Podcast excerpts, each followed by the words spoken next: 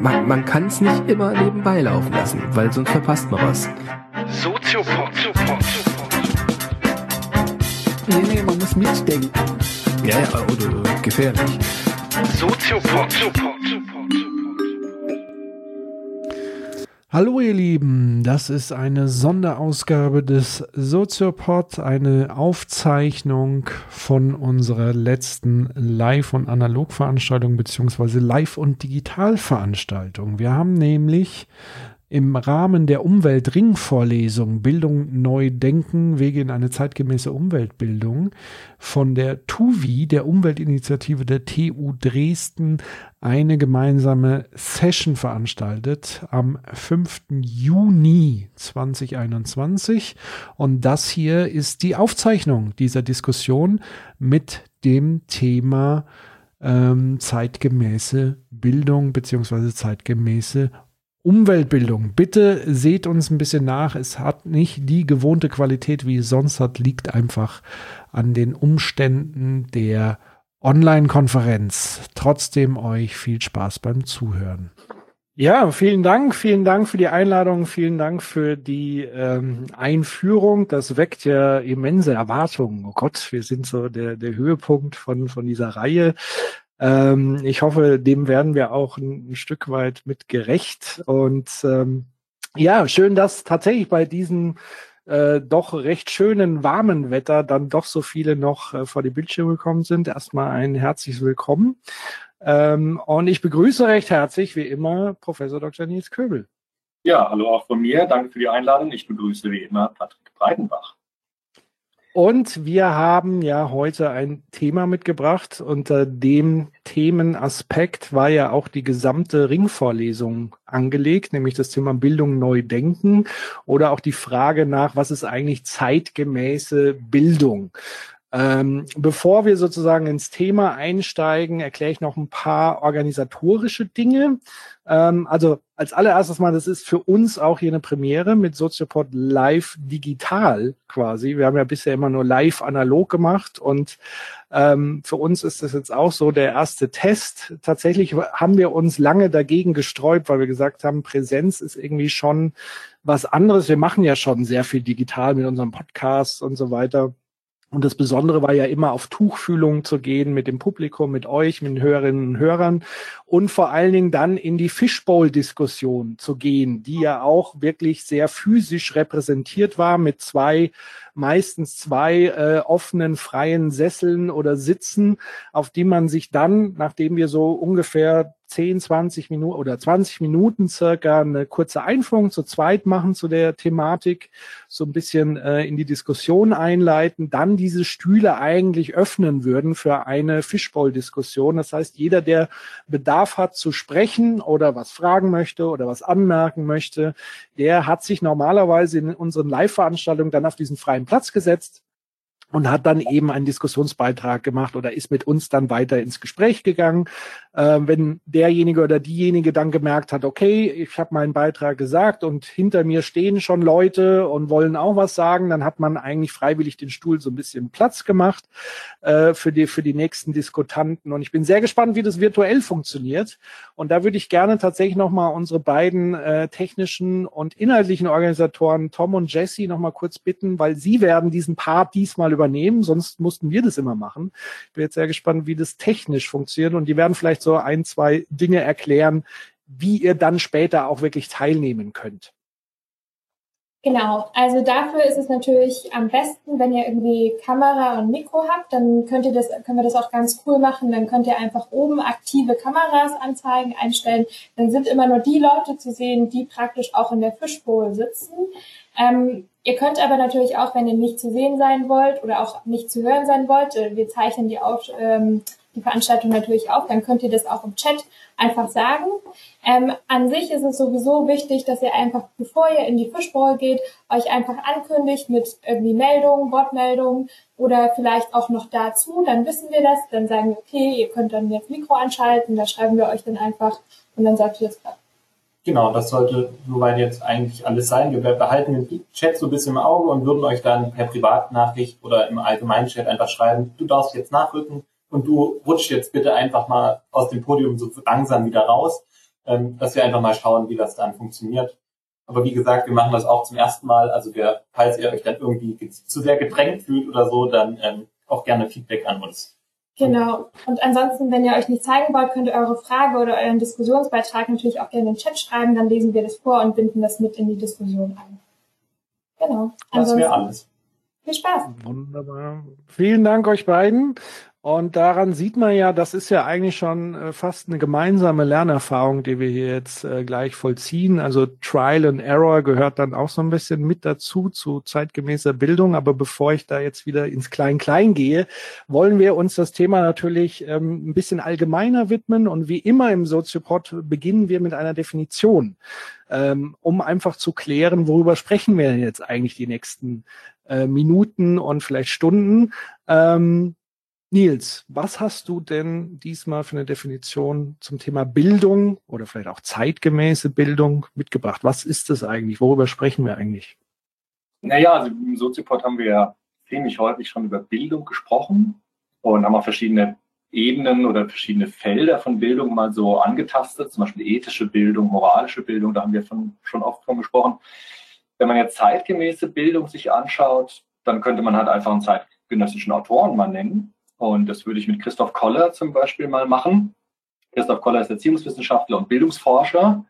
Und er hat so eine recht griffige Definition, finde ich, gebracht. Und zwar, er sagt, Bildung verändert, also transformiert das Selbstverhältnis einer Person und das Weltverhältnis einer Person. Also er sagt, wenn wir uns bilden, dann gewinnen wir ein neues Verhältnis zu uns selbst und zur Welt. Und das ist eigentlich eine sehr schöne Definition, finde ich, weil sie äh, anschlussfähig ist auch an klassische Bildungsbegriffe, die gesagt haben, dass Bildung eben viel mehr ist als nur Wissen. Also Wissen kann ich ja anhäufen, kann ich auch sammeln, aber Wissen wird zur Bildung, wenn es etwas mit mir macht. Also wenn es mich in irgendeiner Weise verändert. Also man könnte sich das so vorstellen, dass bei Bildung der Container meines Wissens nicht immer voller wird, einfach, sondern dass dieser Container sich anfängt zu, ver zu verändern durch das, was da reinkommt in diesen Container.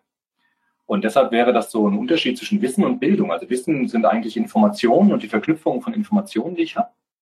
Und Bildung ist dann der Prozess, der dann dieses Wissen mh, hm, etwas in mir anstellt, dass dieses Wissen mich verändert und dass dieses Wissen mich weiterbringt in Bezug auf mein Verhältnis zu mir selbst und das Verhältnis zur Welt.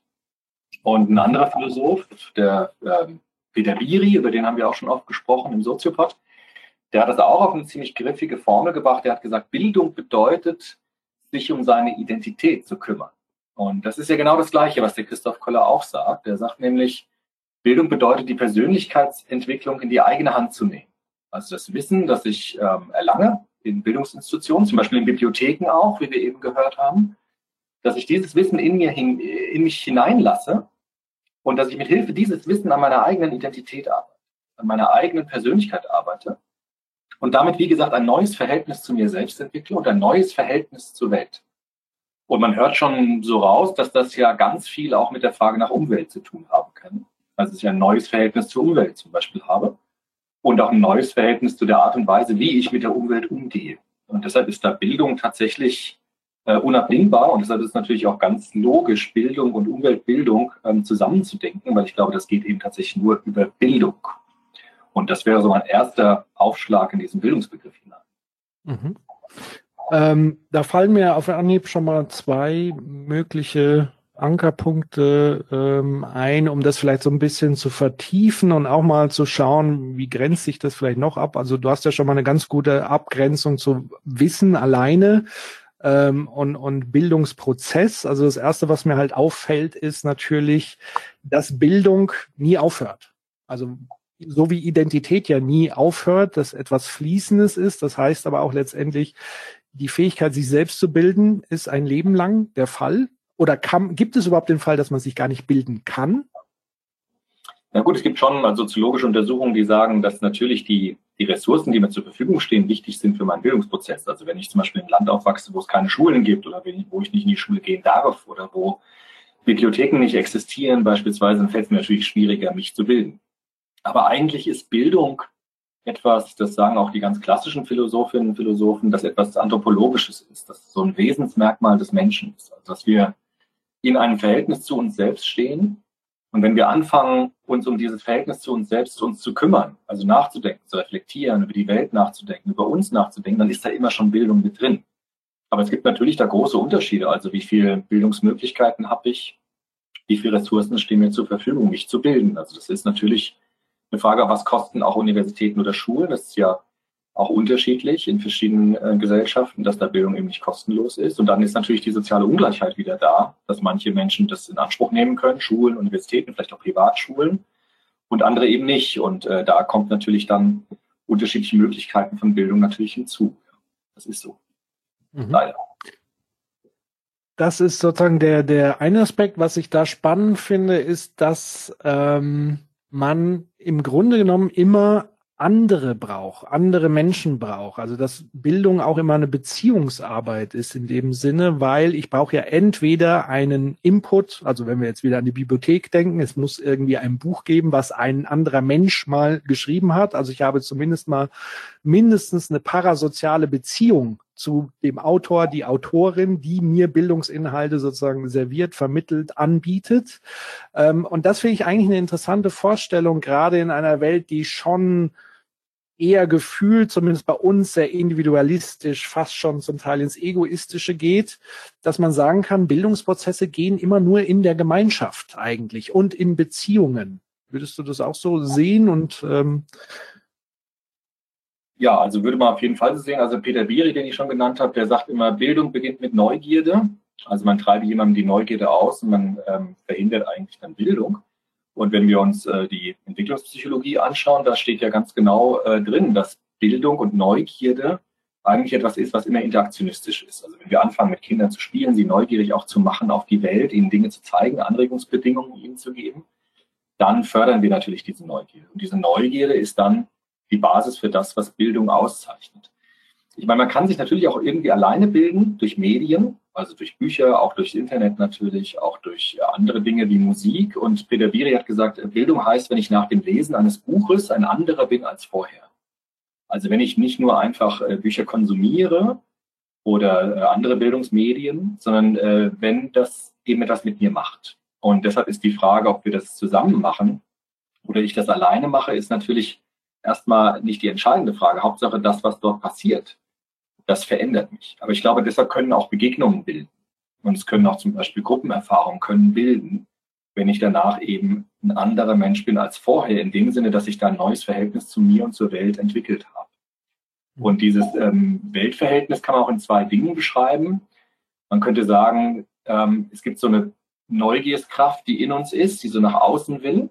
Und wenn ich mich mit der Welt verbinde, dann entsteht dadurch Welterkenntnis. Also dann ist es so, dass ich so ein Wissen zweiter Ordnung habe. Also dann kann ich mir mein Wissen angucken, dann gibt es Dinge, die ich weiß. Ich weiß aber, dass ich für einen Sachverhalt nicht alles weiß, sondern dass es auch so blinde Flecken gibt auf meiner Landkarte. Also das nennt der Peter Biri auch so Landkarte des Wissens und die kann ich mir anschauen und kann dann gucken, wie, was fehlt da noch an Informationen für ein Gebiet zum Beispiel. Und wie könnte ich mehr über dieses Gebiet erfahren? Das sind alles Bildungsprozesse. Und genauso gut, und das interessiert mich natürlich auch sehr, ist die Frage, was bedeutet, wenn Bildung nach innen geht? Also wenn ich versuche, mein Selbstverhältnis zu verändern. Dann wird nämlich Bildung zur Selbsterkenntnis. Und ich kann zum Beispiel dann besser auch über meine Gefühle Bescheid wissen. Also ich weiß, warum ich so bin, wie ich bin, weil ich weiß, wie ich geworden bin. Und ich kenne mich zum Beispiel in meiner Gefühlswelt besser aus. Ich kann mir meine Gedanken und Gefühle auch anschauen und äh, bin nicht einfach nur Sklave meiner Gefühle oder Sklave meiner Gedanken, sondern kann eine gewisse Distanz zu mir einnehmen und kann mir meine Gefühle und Gedanken auch anschauen. Und deshalb ist auch so etwas wie Psychotherapie zum Beispiel oder auch solche ähm, Selbsterfahrungsmöglichkeiten, das alles geht auch in den Bildungsbegriff hinein, würde man sagen. Und das natürlich, denke ich, umso effektiver auch und umso spannender, wenn wir das gemeinsam natürlich machen. Aber es geht natürlich auch alleine, wenn ich mir die richtigen Medien beschaffe kann ich mich natürlich auch alleine bilden. Die Frage ist dann, was es nützt. Ne? Also wenn ich das nur für mich mache, dann mhm. hat es nicht so viel Sinn. Peter Beere vielleicht noch dazu hat auch gesagt, es gibt so etwas Paradoxes wie den ungebildeten Gelehrten. Also es gibt Menschen, die sind selbst Bibliotheken. Also hat man den Eindruck, die haben unglaublich viel Wissen, haben unglaublich viel gelesen und erfahren. Man hat aber den Eindruck, dass dieses Wissen nie etwas mit diesen Menschen gemacht hat. Also dass dieses Wissen sie nie irgendwie in ihrer Persönlichkeit weitergebracht hat. Und deshalb gibt es tatsächlich auch sowas wie die oder den ungebildeten Gelehrten, die einfach dieses Wissen nicht in sich hineingelassen hat, so dass es dann in mir wirken kann. Und deshalb denke ich schon, dass Bildung immer was auch mit Gemeinschaft zu tun hat, mit Begegnung zu tun hat, mit Interaktion was zu tun hat, wenn es denn wirklich Bildung ist. Mhm. Ähm, genau, also das selbst dieses alleine lernen, das, das habe ich versucht irgendwie so zu formulieren, zu sagen, selbst wenn ich ein, ein Buch lese, alleine für mich, brauche ich ja trotzdem jemand anderes, der das geschrieben hat. Also das heißt, selbst in dem Moment, auch wenn ich physisch nicht mit der Person da bin, bin ich ja trotzdem über diese Gedankenwelt connected. Also auch selbst da ist es keine rein lupenreine alleine Erfahrung, sondern tatsächlich, es braucht immer einen Impuls, auch von außen, der mich anregt, etwas zu tun. Das äh, finde ich halt nochmal auf einer anderen Ebene, dieses Gemeinsame. Ähm, und natürlich nochmal gemeinsam zu lernen, also auch unter Peers zu lernen. Ich glaube, da ist die Bildungsforschung sich mittlerweile auch relativ einig, dass äh, Peer Learning sehr effektiv sein kann, wenn man sich untereinander in Peer Groups, wenn denn zumindest das Thema und so weiter auch passt und ähm, ähm, die jeweiligen äh, Leute da gut zusammenkommen. Ähm, da aber jetzt nochmal die Frage, weil du ja gerade gesagt hast, es gibt sozusagen den Gelehrten, den ungebildeten Gelehrten. Wo kann man denn eigentlich eine Unterscheidung treffen? Was ist eigentlich gute Bildung? Was ist nicht so gute Bildung? Oder bedeutet nicht so gute Bildung ist gar keine Bildung, sondern nur Wissen?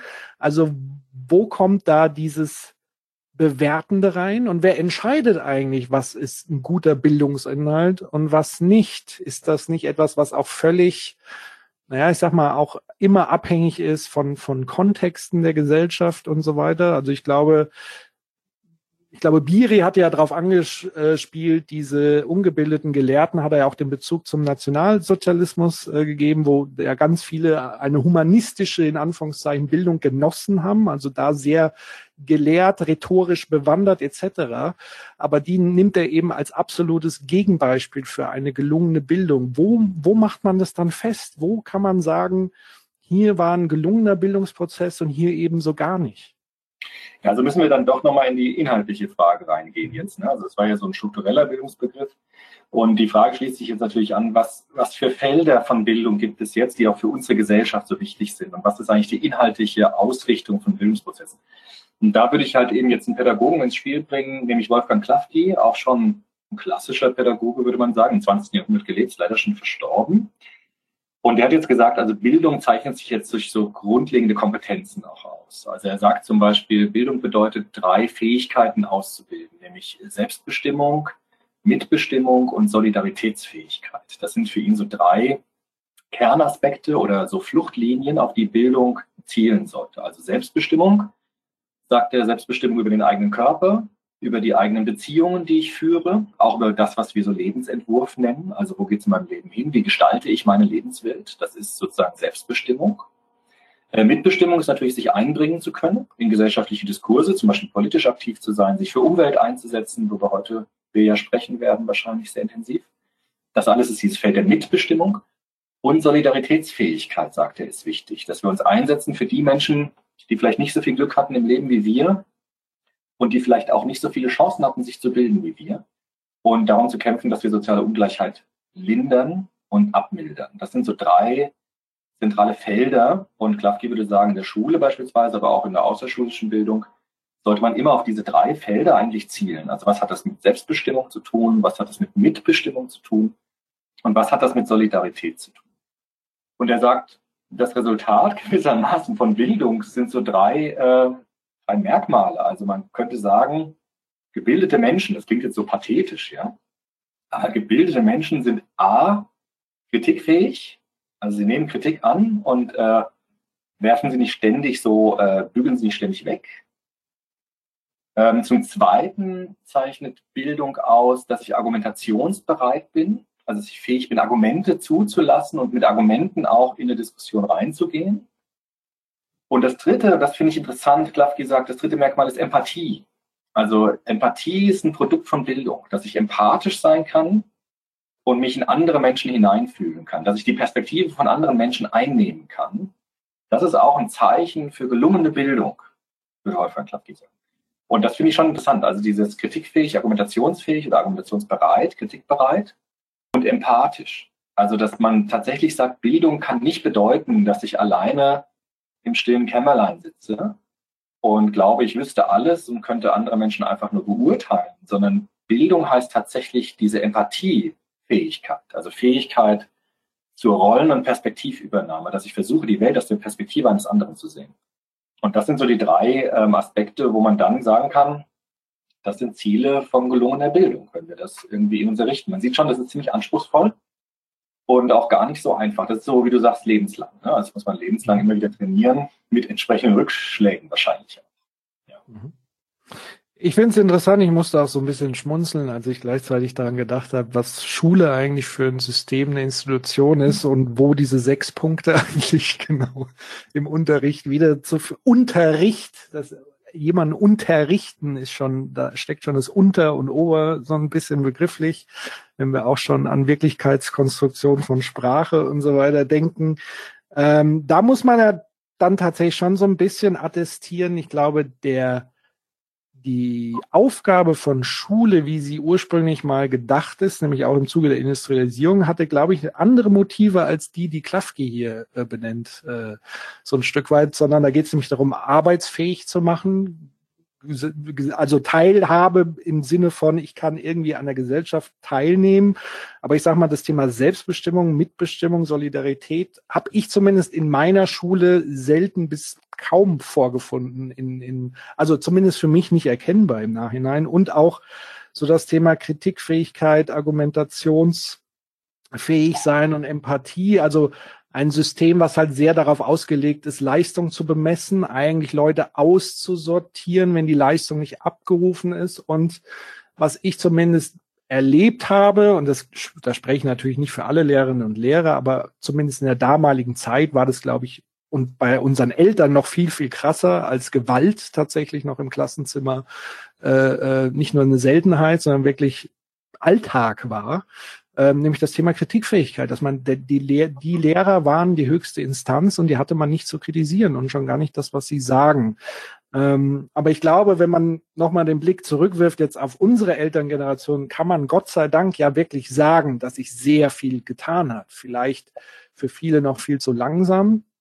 Aber das fiel mir eben so auf. Also, dass eben Schule oder angebliche Bildungsinstitutionen nicht unbedingt immer deckungsgleich sein müssen mit diesen Bildungsbegriffen, die Biri oder Klafki anbieten. Ja, das ist wohl so. Also ich würde auch sagen, Biri sagt, ähm, Bildung ist was ganz anderes als ausgebildet zu werden. Ne? Also Ausbildung, sagt der Biri, durchlaufen wir mit dem Ziel, etwas zu können. Das ist dieses Know-how, was du eben auch angesprochen hast. Ne? Also wir bestimmte Techniken lernen, gesellschaftlich handlungsfähig zu sein. Und Bildung heißt nicht nur etwas zu können, sondern Bildung bedeutet, in einer, in einer bestimmten Weise in der Welt zu sein. Also in einer bestimmten Weise ein Weltverhältnis aufzubauen, das mich eben autonom macht, also es mich selbstbestimmt macht. Und in der Schule, ich meine, bei mir war das sehr unterschiedlich. Also ich hatte tatsächlich auch einen Lehrer in Sozialkunde. Also es war auch ein Grund, warum ich eben Sozialwissenschaften dann noch studiert habe, der das schon versucht hat. Also der mit uns tatsächlich sehr viel diskutiert hat. Also auch jemand, der Schülerinnen und Schüler sehr ernst genommen hat in ihren, in ihren Meinungen, auch in ihren Haltungen. Und dort habe ich eigentlich zum ersten Mal auch so richtig Bildung erfahren. Also nicht nur eben in der Unterrichtung, so wie du eben gesagt hast, also dieses Unterweisen, sondern das Auffordern. Also auffordern zum Mitdenken und auffordern zum Mitreden. Und äh, da gab es schon Lehrer, die waren so oder so. Und da kann man vielleicht schon sehen, dass Bildung immer so eine, das hast du ja auch schon vorhin gesagt, so eine personale Komponente hat. Also ich muss eigentlich Bildung bewerben durch meine Person. Also ich muss irgendwie zum Ausdruck bringen, dass ein bestimmtes Fach, ein bestimmtes Thema ähm, mich weitergebracht hat in meiner Persönlichkeitsentwicklung. Und wenn ich das glaubhaft, authentisch zeigen kann, dann kann das ansteckend wirken, sodass auch Menschen dann mit mir zusammen reden wollen, mit mir zusammen sprechen, argumentieren, diskutieren wollen. Und dann kann Bildung tatsächlich sowas sein wie so eine, ja, ist ein schwieriges Wort in diesen Zeiten, aber es kann ansteckend sein gewissermaßen, mhm. dass das sozusagen immer weitergeht und immer mehr Menschen das weitertragen. Und das hat immer was mit der Person, glaube ich, zu tun, mit der ich es in Bildungsinstitutionen zu tun habe. Es gibt natürlich auch Menschen, die tatsächlich das nicht so gut präsentieren können, den Sinn und den Gewinn von Bildung. Aber das würde der Bio ja auch sagen. Also Ausbildung ist eben nicht nur Know-how und nicht nur Kenntnisse, sondern eben so eine Art in der Welt zu sein. Also auch so eine Art an sich selbst zu arbeiten, sich um seine Identität zu kümmern, sich um seine Person zu kümmern. Wie gehe ich mit Rückschlägen um? Wie gehe ich mit Krisen um? Und natürlich die Frage, wie gehe ich mit anderen Menschen um? Und was heute natürlich wichtig scheint, ist die Frage, wie gehe ich mit der Umwelt um? Und das ist ja dann die Frage des Neudenkens von Bildung, also eben nicht mehr Unterweisung, sondern gewissermaßen so eine Aufforderung. Also sprich mit mir, denk mit mir und vielleicht können wir zusammen, gemeinsam ähm, was erreichen, in dem, dann in diesem Prozess. Mhm. Ja, anspruchsvoll natürlich, ne? das ist schwierig. Ja. Ich würde, ich würde an der Stelle, bevor ich jetzt dazu noch was sage, schon direkt mal die Runde öffnen für Meldungen und so weiter. Leute, die Fragen dazu jetzt stellen wollen oder vertieft oder in eine ganz andere Richtung ähm, zu dem Thema Fragen stellen wollen, können sich jetzt schon mal bereit machen und vielleicht auch schon erstes Signal geben, dass sie ähm, ähm, was beitragen wollen. Was mir tatsächlich nämlich noch auffiel ist, und das ist ja so dieses, auch in dieser Beziehung und das Ich und die Identität ist, was mir, was mir gerade so vor Augen geführt wurde, ist, dass in der Schule, jetzt als Bildungsinstitution, sozusagen im Zentrum des Lernens der Lehr Lern- oder Lehrplan ist, ja, äh, und eigentlich im Zentrum von Bildung ist immer der einzelne Mensch und seine ja. Beziehung. Das ist, glaube ich, so ein elementarer Unterschied, den man so ein bisschen feststellen kann. Also in der Schule geht es weniger um einen selbst und da sagt ja auch ähm, gerade die Bildungsforschung, dass eigentlich das Gehirn und so weiter auch ganz anders lernt, wie, wie es zum Teil in der Schule dann praktiziert wird. Also auch dieses in Fächer aufzutrennen, also eigentlich Bezüge zueinander aufzulösen und Bezüge untereinander sind für Bildungsprozesse halt ganz, ganz wichtig. Also sich die Frage zu stellen, was war in der Vergangenheit, also sprich Geschichte, ähm, wie kann ich Geschichte unterschiedlich deuten, also von ähm, dann sind wir so im Bereich der Sprache, deswegen ist dann äh, äh, Sprachwissenschaft, Deutsch, äh, Fremdsprache wichtig, um Quellen wiederum zu deuten, zu lesen. Dann geht's in die Soziologie bis hin in die Mathematik, die ein anderes Deutungsmuster gibt und so weiter. Und auch das hat die Schule so komplett aufgespalten und man packt alles so ein bisschen in, in den Lehrplan und Lernplan und das steht so im Fokus. Du musst sozusagen Wissensnuggets dir aneignen, die untereinander aber eigentlich getrennt sind. Aber Bildung ist eben schon dieses ganzheitliche, dieses aufeinanderbeziehende, dieses Netzwerkartige. Ja. Ich glaube, es gab auch schon Fragen im Chat, oder? Mhm. Ich weiß nicht, ob wir das machen sollen oder die Posts. Genau, ich übergebe mal an die Moderation. Wir wollten euch ungern ins Wort fallen, darum hatten wir noch abgewartet, aber. Ja, kann gerne übernehmen. Ähm, also ich würde erstmal die erste Frage, ähm, die im Chat stand, ähm, übernehmen. Und zwar mhm. ist es die Frage, ab wann man denn überhaupt von äh, Bildung spricht. Also auch schon ab der ersten Klasse in der Grundschule oder später bereits im Kindergarten. Und das würde ich mal kurz mit was erweitern, was ich auch im Kopf hatte. Und zwar ähm, habt ihr Bildung jetzt als so eine Haltung beschrieben. Also eher nicht so als, genau, nicht als diesen Wissenserwerb, sondern als diese, diese Haltung in der Welt. Aber heißt es denn dann, dass einige Menschen tatsächlich nicht, also genau, wann spricht man dann von Bildung? Ist ein Mensch nicht gebildet, nur weil er mit einer anderen Haltung gibt oder gibt es da Abstufung? Also wie ist dieser Begriff dann zu, zu nehmen? Und kann man dann überhaupt von Bildungsinstitutionen Schule sprechen, wenn sie ja eben Wissen vermittelt? Also das ist eine ziemlich schwierige Frage. Also was man wahrscheinlich nicht machen kann, ist Bildung jetzt tatsächlich zu messen. Also ich glaube, man kann natürlich äh, Kenntnisse messen und Fertigkeiten messen und bewerten. Aber ich glaube, sowas wie Bildung kann man eigentlich im engeren Sinne gar nicht richtig bewerten, weil das heißt ja immer die Frage, was hat das für mein Leben, welche Auswirkungen hat das für mein Leben und was hat das mit meiner Persönlichkeit gemacht, dieses Wissen, was ich mir angeeignet habe. Und da gibt es jetzt ja kaum Möglichkeiten zu sagen, es ist besser oder schlechter. Was man eben machen kann, sind inhaltliche Bestimmungen. Also wenn jemand äh, Wissensbestände nutzt, um andere Menschen besser unterdrücken zu können oder manipulieren zu können beispielsweise, dann würde man sagen, ist natürlich ein problematischer Bildungsprozess dort gelaufen. Dann hat es zwar auch seine Persönlichkeit verändert, aber in einer Weise, die jetzt nicht den Zielen entspricht, die ähm, man mit Bildung sonst assoziieren würde. Also ich denke, hat die, man könnte da sagen, diesen alten Spruch an den Früchten soll man sie erkennen. Also wie Menschen sich dann verhalten, wie sie auf andere Menschen zugehen, wie sie in der Welt handeln. Daran würde ich dann eher das äh, festmachen und beurteilen, was das dann für Auswirkungen hat, also wie Menschen eben mit anderen Menschen umgehen. Also jetzt zu sagen, ich versuche das zu messen, was Bildung eigentlich äh, mit mir macht, weil das ist eigentlich gar nicht so richtig möglich. Deshalb wird auch in der Schule, also ich sehe das ja auch bei uns in der Fachhochschule, durch die Klausuren, das sage ich auch meinen Studierenden ganz ehrlich, äh, wenn ich Klausuren schreibe, dann kann ich die Bildung dort nicht sehen. Also ich kann dort nicht sehen, was das mit einer Person gemacht hat, was wir in der Vorlesung hatten. Ich kann eben da nur messen und bewerten, was jemand für Kenntnisse hat und wie er die Kenntnisse reproduzieren kann. Aber wenn man ehrlich ist, ähm, dann kann man dort die Bildung auch nicht bewerten. Also die Note, die unter der Klausur steht, die, die steht jetzt nicht für die Bildung einer Person, sondern sie steht einfach für die Performance, für das Abrufen von Informationen. Und ich glaube, wenn man da ehrlich ist, dann äh, kann man da ein bisschen Unterscheidungen treffen, was dann Bildung ist und was nicht. Mhm. Und an dem Punkt würde ich gerne tatsächlich nochmal einhaken, warum, also wir machen ja eine starke begriffliche Unterscheidung. Viele haben ja bei Bildung wirklich so diesen Wissenserwerb und so weiter äh, äh, im Kopf.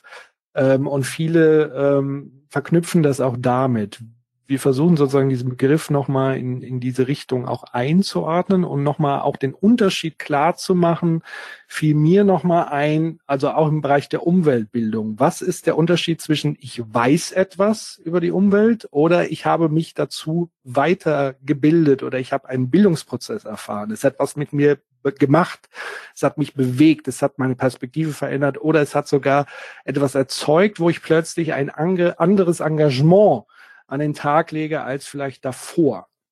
Und das würde ich tatsächlich als großen Unterschied festmachen. Also mit Wissen sind mir viele Dinge nach wie vor sind belanglos, weil es ist halt einfach Wissen. Es hat keinen emotionalen Bezug, es hat keinen Bezug zu meiner Identität, es hat keinen Bezug zu meiner eigenen Lebenswirklichkeit, es hat keine Dringlichkeit, es hat keine Wichtigkeit.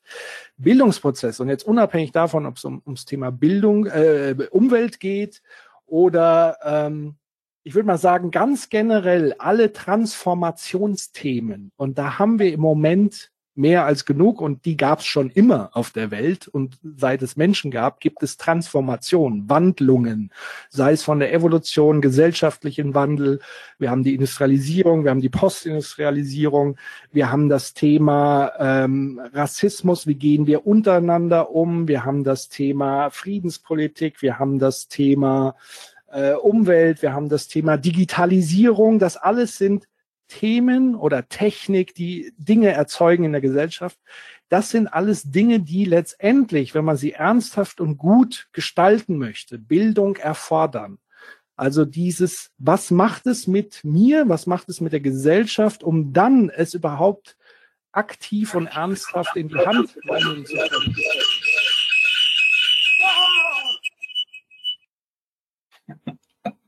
Jemand muss bitte sein Mikro ausmachen. das ist geschehen. Ähm, Lange ich will nur kurz aufgreifen, was du gesagt hast. Also ich, ähm, das finde ich bei, bei Umwelt eben so entscheidend. Also diese Frage, weiß ich etwas über Umweltverschmutzung zum Beispiel oder was wir heute viel diskutieren, eben Klimawandel? Oder verändert sich durch dieses Wissen mein Verhältnis zur Welt? Also habe ich ein anderes Weltverhältnis? Und äh, habe ich einen anderen Zugang zur Umwelt gewonnen durch meine persönliche Entwicklung? Und dann erst würde man ja von Bildung sprechen. Und ich glaube, wenn man, ich beobachte das ja sehr interessiert, auch jetzt in neuen Jugendstudien, ähm, dass wir so eine Generation jetzt erleben, in der tatsächlich, glaube ich, da sehr viel passiert. Also in der auch ein neues, ein neues Weltverhältnis gefordert wird. Also nicht nur einzelne Technologien oder einzelne Maßnahmen, sondern ein neues Verhältnis zur Umwelt. Und ich glaube, wenn wir das entwickeln, dann können wir tatsächlich von so etwas sprechen wie eine zeitgemäße Umweltbildung, also das, was wir heute als Thema haben, wenn wir uns gegenseitig helfen, ein anderes Verhältnis zur Umwelt aufzubauen. Und zwar ein anderes Verhältnis, was meine ganze Person durchdringt. Also die Alten äh, aus der Frankfurter Schule, die wir oft hatten, ne, im, im Soziopod, die haben gesagt, ähm, wir könnten auch mal versuchen, die Umwelt als Interaktionspartnerin zu verstehen, also mit der wir in einer Beziehung stehen. In einer Beziehung wie mit einer Person. Und wenn wir uns das mal denken, dann gehen wir mit dieser Person nicht sehr nett um. Ja? Und äh, die haben das genau schon so gefordert. Also zu sagen, wir brauchen neue Perspektiven auf das Verhältnis von Mensch und Umwelt. Und äh, die Frankfurter Schule hat gesagt, wenn man sich das mal so vorstellt, wie wäre das, wenn wir dieses Verhältnis ausbilden können? Die Umwelt ist eine Person mit der ich interagiere. Und äh, das ist genau das, was Bildung meint. Also so eine neue Perspektive einzubringen, die mein Verhältnis, mein grundsätzliches Verhältnis zur Welt verändert. Und das ist ja viel mehr als Wissen oder Informationen über bestimmte Missstände oder Probleme. Und das ist dann tatsächlich dieses, diese Verbindung von Bildung und zeitgemäßer Umwelt, ja, Umweltbildung.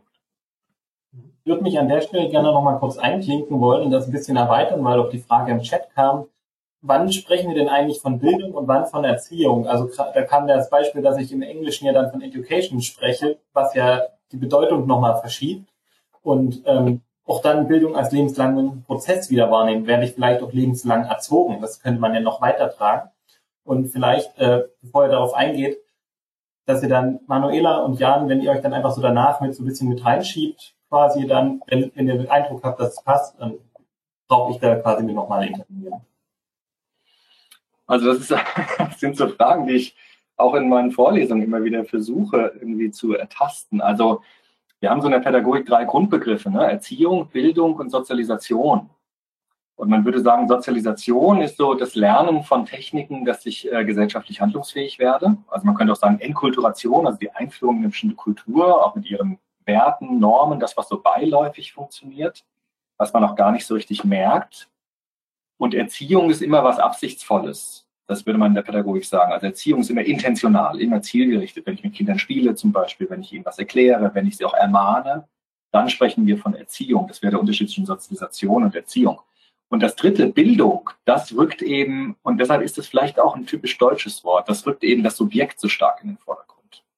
Also das Subjekt, das die Erziehungs- und Sozialisationseinflüsse reflektiert und prüft, was hat das mit mir gemacht und dann weiterdenkt. Also Bildung, vielleicht kann man sagen, Bildung beginnt dort auch, wo Erziehung endet. Also wo man sagen kann, ich habe sehr viel bekommen von meinen Eltern, von der Schule auch, von meinen Freunden, aber ich kann an mir selbst auch arbeiten. Also ich bin nicht Opfer von Sozialisation. Ich bin auch nicht Opfer meiner Erziehung. Also da ist sehr viel noch übrig geblieben, äh, was die Erziehung jetzt nicht irgendwie verbogen hat. Und das kann ich fördern und das kann ich entdecken. Und diese Entdeckungsreise, was ist da eigentlich alles noch so da, abgesehen von Erziehung und Sozialisation, das ist dann das, was wir mit Bildung eigentlich meinen, also sozusagen diese Selbstgestaltung. Ja? Und zu sagen, was sind denn Themen, für die ich mich wirklich interessiere? Vielleicht musste ich in der Schule vieles lernen, was ich jetzt nicht unbedingt so spannend finde, aber dann kann ich mich doch konzentrieren auf bestimmte Dinge, die mir wirklich Interesse und Spaß machen. Und dann beginnt eben ein anderes Lernen. Und dieses andere Lernen, das ist das, was wir mit, mit Bildung bezeichnen. Das überlappt sich natürlich oft. Und ich denke, ich habe auch viel von meinen Eltern zum Beispiel an Bildung mitgenommen, äh, auch gerade so in Erziehungsprozessen. Aber Bildung hört halt nie auf. Also Bildung ist lebenslang und Bildung kann ich immer wieder auch erfahren in meinem Leben, während Erziehung ist tatsächlich irgendwann vorbei. Man sagt so mit dem zwölften Lebensjahr, wenn die Kinder in die Pubertät kommen, dann kann man sie eigentlich kaum noch erziehen, dann kann man sie nur noch begleiten, aber diese Erziehung ist dann eigentlich vorbei. Aber bei Bildung ist das nie so, die ist nie vorbei. Die hört auch nie auf. Wenn man Glück hat, ist sie ja, dann vorbei. Ja, also ich würde auch gern was sagen, aber ich weiß nicht, hört man mich? Ja. Hört man mich? Also ich wollte nämlich fragen, also es geht ja um Bildung und ich bin diejenige, die gesagt hat, also kleine Kinder soll man nicht bilden, die sollen spielen dürfen, weil da lernen sie am besten. Aber was ich jetzt gerade in Bezug auf die Umweltbildung wichtig finden würde, ist zum Beispiel, wenn Pädagogen und Lehrer äh, tatsächlich sich in Umweltfragen weiterbilden könnten, schon an der Universität, damit sie dann dieses, äh, dieses Wissen an die nächste Generation, sprich auch äh, zum Beispiel der Erzieher im Kindergarten, vorleben kann. Also nicht lernen und, und sagen, das musst du so und so machen, sondern Kinder lernen ja durch Vorbild und ich denke, erst wenn die Erwachsenen in der Lage sind, als Vorbild zu fungieren, gerade in Bezug auf die Umwelt auch, dann äh, werden sich ganz viele Probleme fast von alleine erledigen, weil die Kinder das einfach dann aufnehmen. Und da habe ich aber das Gefühl, da hapert es noch ein bisschen an der Uni. Also ich bin jetzt selber gerade am Anfang meines Studiums, obwohl ich schon uralt bin, aber ich finde, da wird noch zu wenig gemacht. Das war mein Kommentar dazu. Vielen Dank dafür. Ähm, vielleicht kann ich da mal ein, ein paar Sätze dazu sagen. Also ich glaube, was wichtig ist, da geht es ja so um das Thema Bewusstsein für Umwelt entwickeln, sage ich jetzt mal so. Ähm, aber ich glaube, so ein Stück weit, was so durchschimmerte, war so ein bisschen dieser Dreiklang, ähm, den Nils äh, ja auch gerade schon gesagt hat. Also das Thema Bildung einerseits, aber Erziehung und Sozialisierung oder Sozialisation. Das heißt, wenn diese drei gleichsam gut wirken, ähm, dann kann man sagen, entsteht ein anderes Bewusstsein für Umwelt und den Umgang mit Umwelt. Das bedeutet also bei, bei kleinen Kindern, also man kann kleine Kinder nicht bilden. So. Also man kann sie erziehen, man kann ihnen Dinge beibringen in dem Sinne, aber wenn wir jetzt von unserem beschriebenen Bildungsbegriff oder dem Begriff von Klafki, von Piri etc., dann ist Bildung ja etwas, was aus, aus einem selbst herauskommt, sich selbst hinterfragt, sich selbst. Und das machen kleine Kinder schon sehr wohl selbst, vielleicht nicht so bewusst, wie wir Erwachsene es vielleicht tun, sondern eben in diesem spielerischen Entdecken, in diesem Beobachten, in diesem Ausprobieren. Also ich sag mal, der Grundtenor bei allem ist das Thema Lernen. Tatsächlich. Das ist bei allen eine Grundvoraussetzung, um erzogen zu werden, um äh, sozialisiert zu werden und um sich weiterzubilden. Und in der Tat ist es da dann ganz wichtig, nicht nur, was leben die Erwachsenen vor, sondern auch, wie reagieren sie in bestimmten Situationen auf eine Erfahrung, die ich gerade als Kleinkind mache. Also wenn das Kleinkind jetzt irgendwie eine Sandburg kaputt macht und dann guckt es sehr genau, wie reagiert mein Umfeld darauf werde ich jetzt ausgeschimpft, werde ich dafür gelobt und so weiter. Und das ist, glaube ich, der wichtige Aspekt.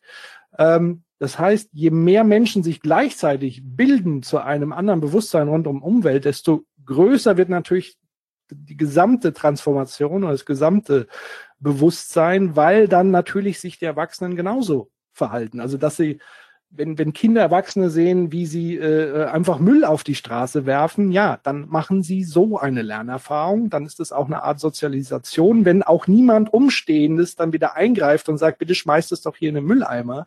Äh, wir schmeißen hier keinen Müll rum. Äh, damit will ich eben versuchen, diese Komplexität so ein bisschen zu erläutern, dass eben Bildung nur ein Teilaspekt ist, der maßgeblich so aus einem selber kommt und dass aber all diese Dinge immer zusammenwirken und dass es immer in dieser Interaktion ist. Und deswegen ist es auch wichtig, ähm, dass Erwachsene sich entsprechend dann auch bilden und ausbilden und fortbilden und weiterbilden und eben eben diesem Vorbild auch gerecht zu werden. Ich hoffe, das geht so in die Richtung, ähm, wie die Frage war. Ja, äh, dann, dann, ja, Jan ist als, als nächster dran. Ja, ich hoffe, man hört mich. Ja. Okay, ich frage lieber von Anfang an noch mal nach. äh, ja, ich wollte etwas dazu sagen. Ähm, Herr Köbel hatte nämlich, ähm, ich weiß nicht, ob das quasi im Eifer des Gefechts fiel, aber es ist, glaube ich, auch sehr entscheidend, dieser Begriff der Ausbildung. Also der fiel in dem Sinne, dass gesagt wurde, Ausbildung steht im Kontrast zur Bildung. Und ähm, das wollte ich eben ja erstmal in Frage stellen, beziehungsweise fragen, ob das denn so gemeint war, weil mir sofort eben einfiel, dass man ja sehr viel durch Mimese lernt. Also auch jetzt mal vom Mensch abgesehen, in der Tierwelt lernt man viel über äh, das Nachmachen. Und ähm, ich musste daran denken, wenn ich jetzt zum Beispiel mir selber eine Fähigkeit äh, an ähm, ja, erziehe sozusagen oder mir auch anerziehen lasse, zum Beispiel äh, das Lesen, das Gitarre spielen oder was auch immer, dann äh, steckt ja, ist ja quasi die Erziehung die äh, Grundbedingung dafür, dass ich etwas Neues hineinbringe. Und äh, ja, dann wäre meine Frage im Endeffekt, äh, steht jetzt Ausbildung wirklich im Kontrast zur Bildung oder äh, geht das darin auf oder wie könnte man das fassen, begrifflich sozusagen? Ja, also diese Unterscheidung, die kommt eben aus der ganz klassischen Bildungsphilosophie bei Humboldt schon, der schon gesagt hat, also Bildung muss gewissermaßen ein bisschen über Ausbildung hinausgehen. Also der Peter Viri sagt auch, äh, ausbilden können mich andere, also ich werde ausgebildet, aber bilden kann sich jeder nur selbst. Also ich bilde mich. Das kann natürlich, das ist eher, also für mich, ich finde, das ist eher so eine analytische Unterscheidung. Das geht vielleicht auch in, zu dem, was du eben gesagt hast. Also es kann natürlich in Ausbildungsprozessen ganz viel Bildung passieren. Das würde ich überhaupt nie in Abrede stellen, dass man zum Beispiel ausgebildet wird in einem bestimmten Handwerk und diese Ausbildung dann ganz viel mit mir macht und meine Persönlichkeit auch verändert und ich dann auch kreativ werde und weitergehe in die Richtung und mir selbsttätig auch Informationen dann beschaffe. Oder bei Musik, da kenne ich das selbst, dass man natürlich ausgebildet wird, wie man eine Gitarre hält oder ein Klavier anschlägt. Aber die Frage ist ja dann, mache ich damit weiter? Spiele ich weiter das Instrument? Hat es etwas mit mir gemacht? Hat es mich weitergebracht in meiner Persönlichkeit? Oder würde ich sagen, okay, ich musste das lernen als Kind, Klavier spielen jeden Tag und ich bin froh, wenn ich es nicht mehr machen muss. Und ich glaube, da ist eben der Übergang. Also zu sagen, es kann mit Ausbildung beginnen und es geht mit Bildung weiter. Oder in Ausbildungsprozessen gibt es Momente, in denen ich merke, du hast ja, ich sage mal du, ja, ich glaube, wir duzen uns alle, äh, das fällt mir am liebsten irgendwie. Du hast auch gesagt, es gibt bestimmte Momente, mimetische Momente, wo ich merke, dass, da spüre ich, das macht was mit mir. Und das bringt mich irgendwie auch in meinem Selbstverhältnis weiter. Und natürlich geht es da dann auch um Bildung, ganz klar. Nur eben Ausbildung, also Bildung, was der Biri, glaube ich, meint, ist, Bildung kann man nicht einfach technisch herstellen. Also man kann jetzt nicht sagen, ich vermittle jemanden einen Inhalt und damit bilde ich ihn automatisch. Das kann ich nicht, weil das hängt dann immer an der Person, wie man mit diesen Inhalten umgeht und ob ich diese Inhalte dann verwende, um damit an meiner Identität zu arbeiten. Und das kann ich gewissermaßen nicht testen, das kann ich auch nicht messen und das kann ich auch nicht erzwingen. Und äh, deshalb ist Bildung tatsächlich was, was ein bisschen weiter geht als Ausbildung, aber natürlich in Ausbildungskontexten immer passieren kann. So würde ich das jetzt verstehen. Also gar kein Ausschlusskriterium. Ja, ich habe mich gefragt, ob das vielleicht auch darauf fußt, weil ähm, man kann ja zum Beispiel auch Kunst, Kunst entsteht ja ständig neu und sie muss aber äh, immer etwas erst abwandeln, was vorher schon da war. Also ich habe das Gefühl, dass man häufig, wenn ich, ich selber den Bildungsbegriff denke, dann denke ich oft so, als würde etwas quasi aus dem Himmel fallen. Aber letztendlich muss ja erst äh, das schon Bestehende aufgegriffen und vielleicht verändert werden. Äh, und es ist ja dann nur Selbstbestimmung. Das waren ja diese drei äh, Begriffe, die zu Anfang fielen, Selbstbestimmung, Mitbestimmung und Solidaritätsfähigkeit. Ähm, dazu muss ich ja überhaupt erstmal enabled sein, sozusagen, durch das Kopieren. Also ich muss ja mir erstmal, ich muss ja erstmal etwas, was kulturell da ist, internalisieren, um es dann wieder zu externalisieren, sozusagen. Ja, und der, der große Unterschied ist, glaube ich, das, was Bildung dann ausmacht. Und das gleiche gilt auch für der Kunst. Ich kann entweder ein Bild eins zu eins kopieren und ich gucke es mir an und es macht gar nichts mit mir. Es ist einfach eine Leinwand mit Farben und ich weiß genau, welche Pinselstrichtechnik ich anwenden muss. Also wenn man das einfach nur fälschen möchte. Aber das Wesen der Kunst ist, wenn mich ein Kunstwerk berührt, wenn es etwas mit mir macht, wenn es meine Identität an fasst, mich verändert, Gefühle in mir auch auslöst, einen neuen Blick auf die Welt ermöglicht, etwas mir darstellt, was so vorher nicht da war. Und so, das ist, glaube ich, das, was in Bildung steckt, der Unterschied. Die, diese Trennung zwischen diesem Funktionalem, ich kann lernen, wie man einen Hammer bedient und einen Nagel reinzuhauen, aber es verändert jetzt nicht unbedingt meine Persönlichkeit. Es sei denn, ich baue vielleicht, weiß ich nicht, ein, ein äh, äh, eine, äh, eine Hütte auf dem Spielplatz und sehe, wie dann die glücklichen Kinder mitspielen und habe dann trotzdem eine persönliche Bindung, Erfahrung und einen anderen Blick auf die Welt. Das ist, glaube ich, nochmal so dieser elementare Unterschied ähm, den die Bildungsmenschen äh, zu diesem Bildungsbegriff, glaube ich, hatten, die Idee, der Unterschied. Also diese Ausbildung, die rein funktional mir etwas beibringt, wie ich es kompetenzmäßig mache und das andere, was es mit mir und meiner Persönlichkeit, meiner Reife und so weiter tut. Und natürlich findet Bildung auch in Ausbildungsprozessen statt, aber es sind sozusagen trotzdem andere Erfahrungen, wenn man so will.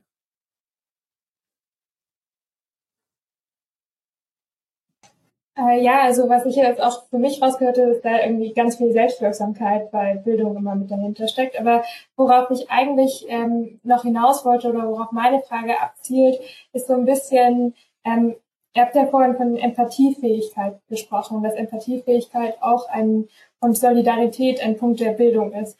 Ähm, und was ich mich gerade immer mehr so frage, ich habe gerade auch Reckwitz gelesen ähm, und so ein bisschen gesellschaftlich gedacht. Und das, der Punkt ist ja, dass auch gerade wenn wir an Umweltbildung denken, sich Menschen mehr und mehr ähm, radikalisieren, vielleicht sogar in Richtung Umwelt und dann aber auch keine, und dann aber andere Blickwinkel von anderen Menschen in anderen Lebenslagen auch immer schwerer verstehen.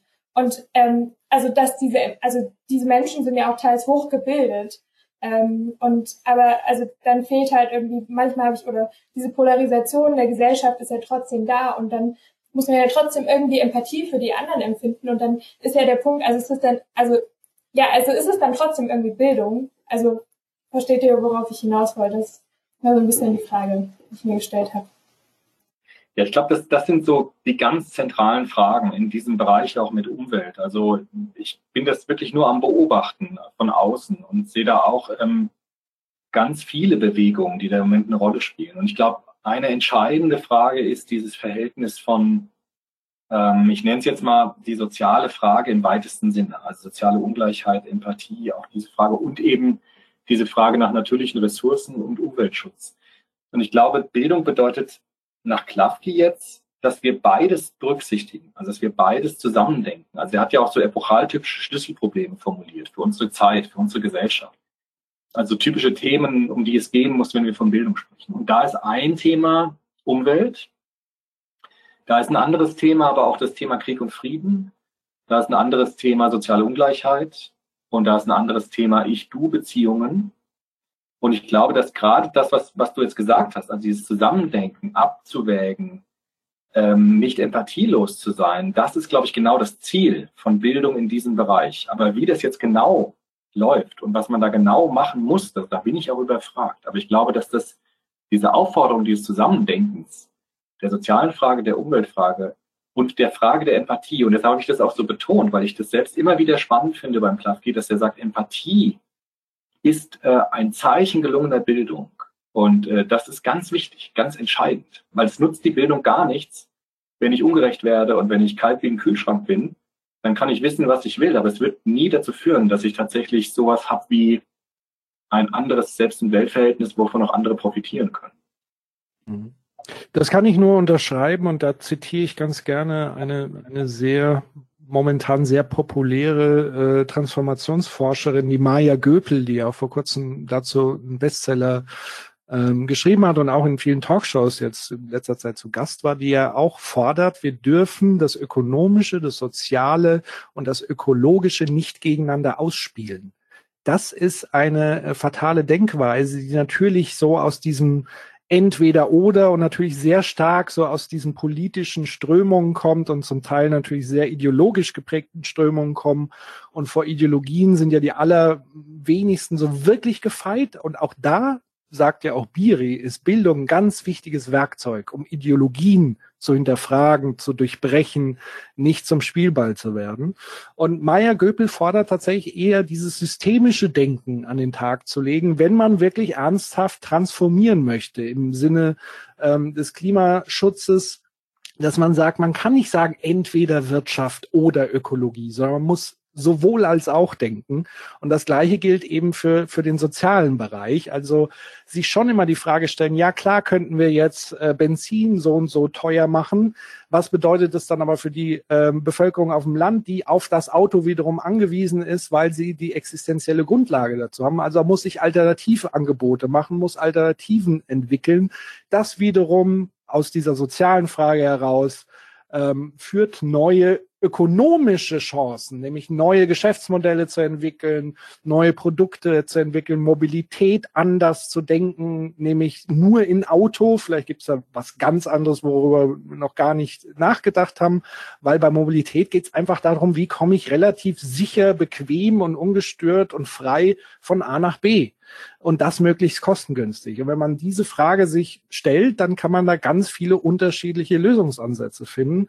Und deswegen ist so eine Blockade eher zu finden, wenn man sagt, na ja, wenn du jetzt Umweltschutz machst, dann geht es immer auf Kosten der Wirtschaft. Das ist totaler Quatsch, das ist veraltet, das ist, da muss man auch raus. Und auf der anderen Seite bedeutet es aber auch, selber aus diesem, sag ich mal, ökologisch fundamentalistischen so ein Stück weit. Also auch da nicht mit erhobenem Zeigefinger zu sagen, ja, du äh, machst hier äh, deine Urlaubsreisen und so weiter, und du bist ein schlechter Mensch, weil du das tust. Ich sage es jetzt mal sehr überspitzt, aber auch so was gibt es natürlich? Und da hilft eben diese Empathie auf allen Seiten, sich a herein hineinzuversetzen, die Leute, die entweder Gegenargumente liefern, die entweder auch völlig daneben sind, aber einfach um die Perspektive des anderen zu verstehen, um dann überhaupt die Gelegenheit zu haben, eine gemeinsame Lösung zu finden und eben nicht wieder darauf reinzufallen in dieses ideologische gegenseitig ausspielen. Das ist sozusagen das, was Bildung leisten kann, dass man zusammenkommt und gemeinsame Lösungen findet, wenn man denn das gleiche Problembewusstsein hat. Und ich glaube, das kann man heute schon ziemlich sicher sagen, dass der große Konsens ist, ähm, dass wir hier ein Problem haben, was einen Wandel erfordert. Das, das sagen selbst die konservativsten zum Teil, vielleicht die ganz reaktionären jetzt nicht. Ähm, aber da ist eigentlich Einigkeit, dass man sagt, da ist was in Gefahr und das müssen wir retten, weil wir im Zweifel nicht die Umwelt retten, sondern uns selbst als Menschen retten müssen. Also ganz auch egoistisch gedacht. Und da hilft eben diese Empathie, ähm, da solche Lösungen auch zu finden und zu entwickeln. Ich würde an der Stelle nochmal äh, kurz reinhaken. Äh, wir würden noch schnell eine Frage aus dem Chat vorlesen und dann nur als Redeliste. Jana, du hattest schon eine ganze Weile gewartet, äh, weil du im Chat geschrieben hast. Darum bist du jetzt noch vor den beiden Herren da, dann Lukas und dann Fabian, nur dass ihr äh, wisst, in welcher Reihenfolge wir starten. Und Jessie, würdest du kurz? Ja, also ich kann die Frage kurz vorlesen. Und zwar ist die Frage, wie ihr das seht mit dem ähm, Distance Learning das ist ja eigentlich, also was Corona jetzt äh, eben nicht Alltag war ähm, und durch, durch Corona wurde aber eben dann mehr und mehr sichtbar, dass durch die Distanz die eigentliche Beziehung eben fehlt. Ne? Und da, und Beziehung ist ja eben auch was, was eben mehr und mehr und Empathie vielleicht auch fördert, weil auch Menschen davor stehen und wie dieses Distance Learning ähm, auch möglich war dennoch. Also trotzdem war Bildung auf eine andere Art möglich. Hat es Bildung verändert in der Zeit? Was ist da eure Sicht drauf? Ja, also ich muss ehrlich sagen, ich freue mich wirklich sehr darauf, wenn das wieder irgendwie analog wird. Also, dass ich wieder Studierende sehen kann, mit denen sprechen kann direkt. Das sehen wir ja auch halt hier jetzt. Das wäre natürlich sehr viel besser, wenn wir jetzt vor Ort wären und uns wirklich begegnen können. Ich habe halt gemerkt, ich habe am Anfang der Corona-Krise habe ich versucht, so ein bisschen asynchron das zu machen, auch mit Texten und so. Und das hat jetzt bei mir nicht so gut geklappt. Bei mir war es tatsächlich so ein Gamechanger, als ich dann wirklich mit diesen Videokamera-Chats gearbeitet habe, also mit diesen, was wir jetzt eben auch nutzen. Weil da funktioniert es ja tatsächlich wenigstens so ein bisschen, dass man sich sieht, dass man sich hört, dass man miteinander diskutiert. Und meine Hoffnung wäre eben, dass diese Technologie in diese Richtung sich weiterentwickelt, dass man möglichst viel von diesen Personalen transportieren kann, wenn man es elektronisch macht und auf Distance, also auf Distanz macht. Also das wäre so mein Wunsch, dass eben diese Kamera-Mikrogeschichten, diese Videochats, dass die vielleicht noch ausgefeilter werden, so dass wir dann uns wenigstens in dieser Weise uns sehen können, weil ich finde auch vor allem dieses Sehen ist wichtig, dass ich sehe, wer spricht und dass ich so ein bisschen so eine Mimik bekomme, so ein Feedback bekomme, ob ich irgendwie was in den Gesichtern sehen kann, so. Und äh, wenn man das so gar nicht hat, dann finde ich es jetzt persönlich sehr schwer. Von daher war ich jetzt froh, dass es diese Videochats wenigstens gab, wo man ein bisschen was an Begegnung herstellen kann. Das ist so meine persönliche Meinung dazu. Ähm, da von mir, ich glaube, es hat sich ganz klar gezeigt, wer hatte Vorteile, wer hatte Nachteile. Äh, Vorteile hatten die, die A mit der Technologie bereits umgehen konnten, also die entweder auch das Equipment schon besaßen, die vorher schon solche Dinge mit eingebaut haben. Ich denke jetzt auch maßgeblich an, an Schule, spreche auch jetzt als, als Vater von zwei ähm, Kindern, die ähm, in einer weiterführenden Schule sind da einfach dieses Ding, wer damit schon umgehen konnte, war klar im Vorteil. Und wer über diese Geräte verfügte, war klar im Vorteil. Wer über Räumlichkeiten verfügte, in der er sich zurückziehen kann, war klar im Vorteil. Alle anderen waren aber extrem im Nachteil, extrem im Nachteil. Also das heißt, diese soziale Schere, die es vorher auch schon gab und die vielleicht, und ich sage auch bewusst vielleicht, ähm, der Präsenzunterricht ein Stück weit mit noch abfangen konnte, weil ich finde es genauso fatal zu behaupten, dass Schule sowas ersetzen könnte wie soziale Schutzinstitutionen, ja, das kann eine Möglichkeit sein, aber Lehrerinnen und Lehrer sind in erster Linie jetzt auch keine Sozialpädagogen und Pädagoginnen. Ähm, das bedeutet, dass trotz Schule und Präsenz auch trotzdem häusliche Gewalt und so weiter nicht aufgetreten ist, trotzdem Ungerechtigkeit und so weiter da ist. Aber durch diese Corona-Zeit, das wurde nochmal immens verstärkt. Und all die haben profitiert, die zum Beispiel als Lehrerin oder Lehrer vorher schon gute Beziehungen zu Schülerinnen und Schülern hatten. Und wenn sie gleichzeitig das Technische haben, also die, die zweite Kompetenz, ich habe vorher schon Beziehungsarbeit geleistet im, im Bestfall oder tue mir einfach darin, Beziehungen zu Menschen aufzubauen, dann ist es auch fast spielt es keine Rolle mehr, also nur noch weniger ist natürlich anstrengender und so weiter, das rein digital zu machen. Aber Digitalität heißt nicht, dass wir von Empathie befreit sind und nicht connecten können, sondern ganz im Gegenteil, alle Dating-Plattformen und Chats und Rollenspiele und was es da immer gibt da draußen zeigen ja was anderes. Es gibt ja einen empathischen Connect, ist auch gut wissenschaftlich untersucht worden. Ähm, aber was wir halt gesehen haben, ist wirklich die Frage der, an welchem Stand waren wir kurz vor der Pandemie, technisch, didaktisch, ähm, beziehungsmäßig. Und dann kam eben dieser krasse Einschnitt, wo man von heute auf morgen alles umstellen musste. Und da waren eben ganz klar die Gewinner und Verlierer ähm, zu sehen. Und natürlich sollte man jetzt auch nicht den Fehler machen und sagen, jetzt ist wieder alles normal und wir machen einfach das, was wir vorher auch gemacht haben, sondern die Chance ist ja zu schauen, welche Bildungsangebote in Präsenz kann ich eigentlich verstärken? Was ist da das Spannende und was kann ich virtuell lieber auslagern? Weil auch im Sinne äh, des Klimawandels und so weiter, also gerade im Business-Kontext ist es nochmal viel krasser, wenn Leute zum Teil 400 Kilometer für zwei Stunden Meeting irgendwo hinfahren. Da ist eine große Lernkurve in Unternehmen schon entstanden, die jetzt schon sagen, wir machen das nicht so wie vorher wir setzen uns nicht mehr drei, vier Stunden ins Auto nur für zwei Stunden Gespräch, dann drücken wir auch lieber den Meeting-Knopf. Und da würde ich mir wünschen, dass Schulen nicht einfach wieder zurückswitchen, sondern sich auch gut überlegen, was, was kann ich damit jetzt didaktisch anfangen? Wie kann ich digitale Tools einsetzen, damit die Präsenzzeit noch intensiver, noch stärker, noch beziehungslastiger ist? Ähm, da sprechen wir dann auch von diesem Blended Learning Ansatz zu sagen, okay, ich verlagere einfach so Theorie, Input würde aber natürlich bedeuten, die Leute müssen sich das auch angucken, die Leute müssen auch Dinge lesen. Das ist ja auch oft das Problem, was Professoren in Hochschulen und Professorinnen sagen. Ich habe hier eine Literaturliste, aber wenn die Leute das nicht lesen, dann kann ich mit ihnen nicht darüber diskutieren. Das ist ja klar. Also irgendwo muss ich ja anfangen, ähm, das da reinzuholen. Und das ist so mein, meine ähm, abschließende Bewertung des Ganzen. Also das Thema die Schere ist extrem aufgeklafft und wir werden da viele Jahre ein Problem noch merken, unabhängig davon, was, was da wirklich für krasse Einschnitte sind. Und die, die äh, aber vorher schon relativ fit waren oder sich schnell auf diese eigen, auf diese Bedingungen einlassen konnten, die profitieren da immens, weil die auch in Zukunft dieses Wissen der Selbstorganisation, der digitalen Tools und so weiter, das haben sie ja auch als Lernerfahrung mitgenommen. Ähm, und das ist so meine Beobachtung, die ich da gemacht habe. Und ich freue mich natürlich auch auf mehr Präsenz, aber dann eben auch in einer anderen Qualität. Bitte.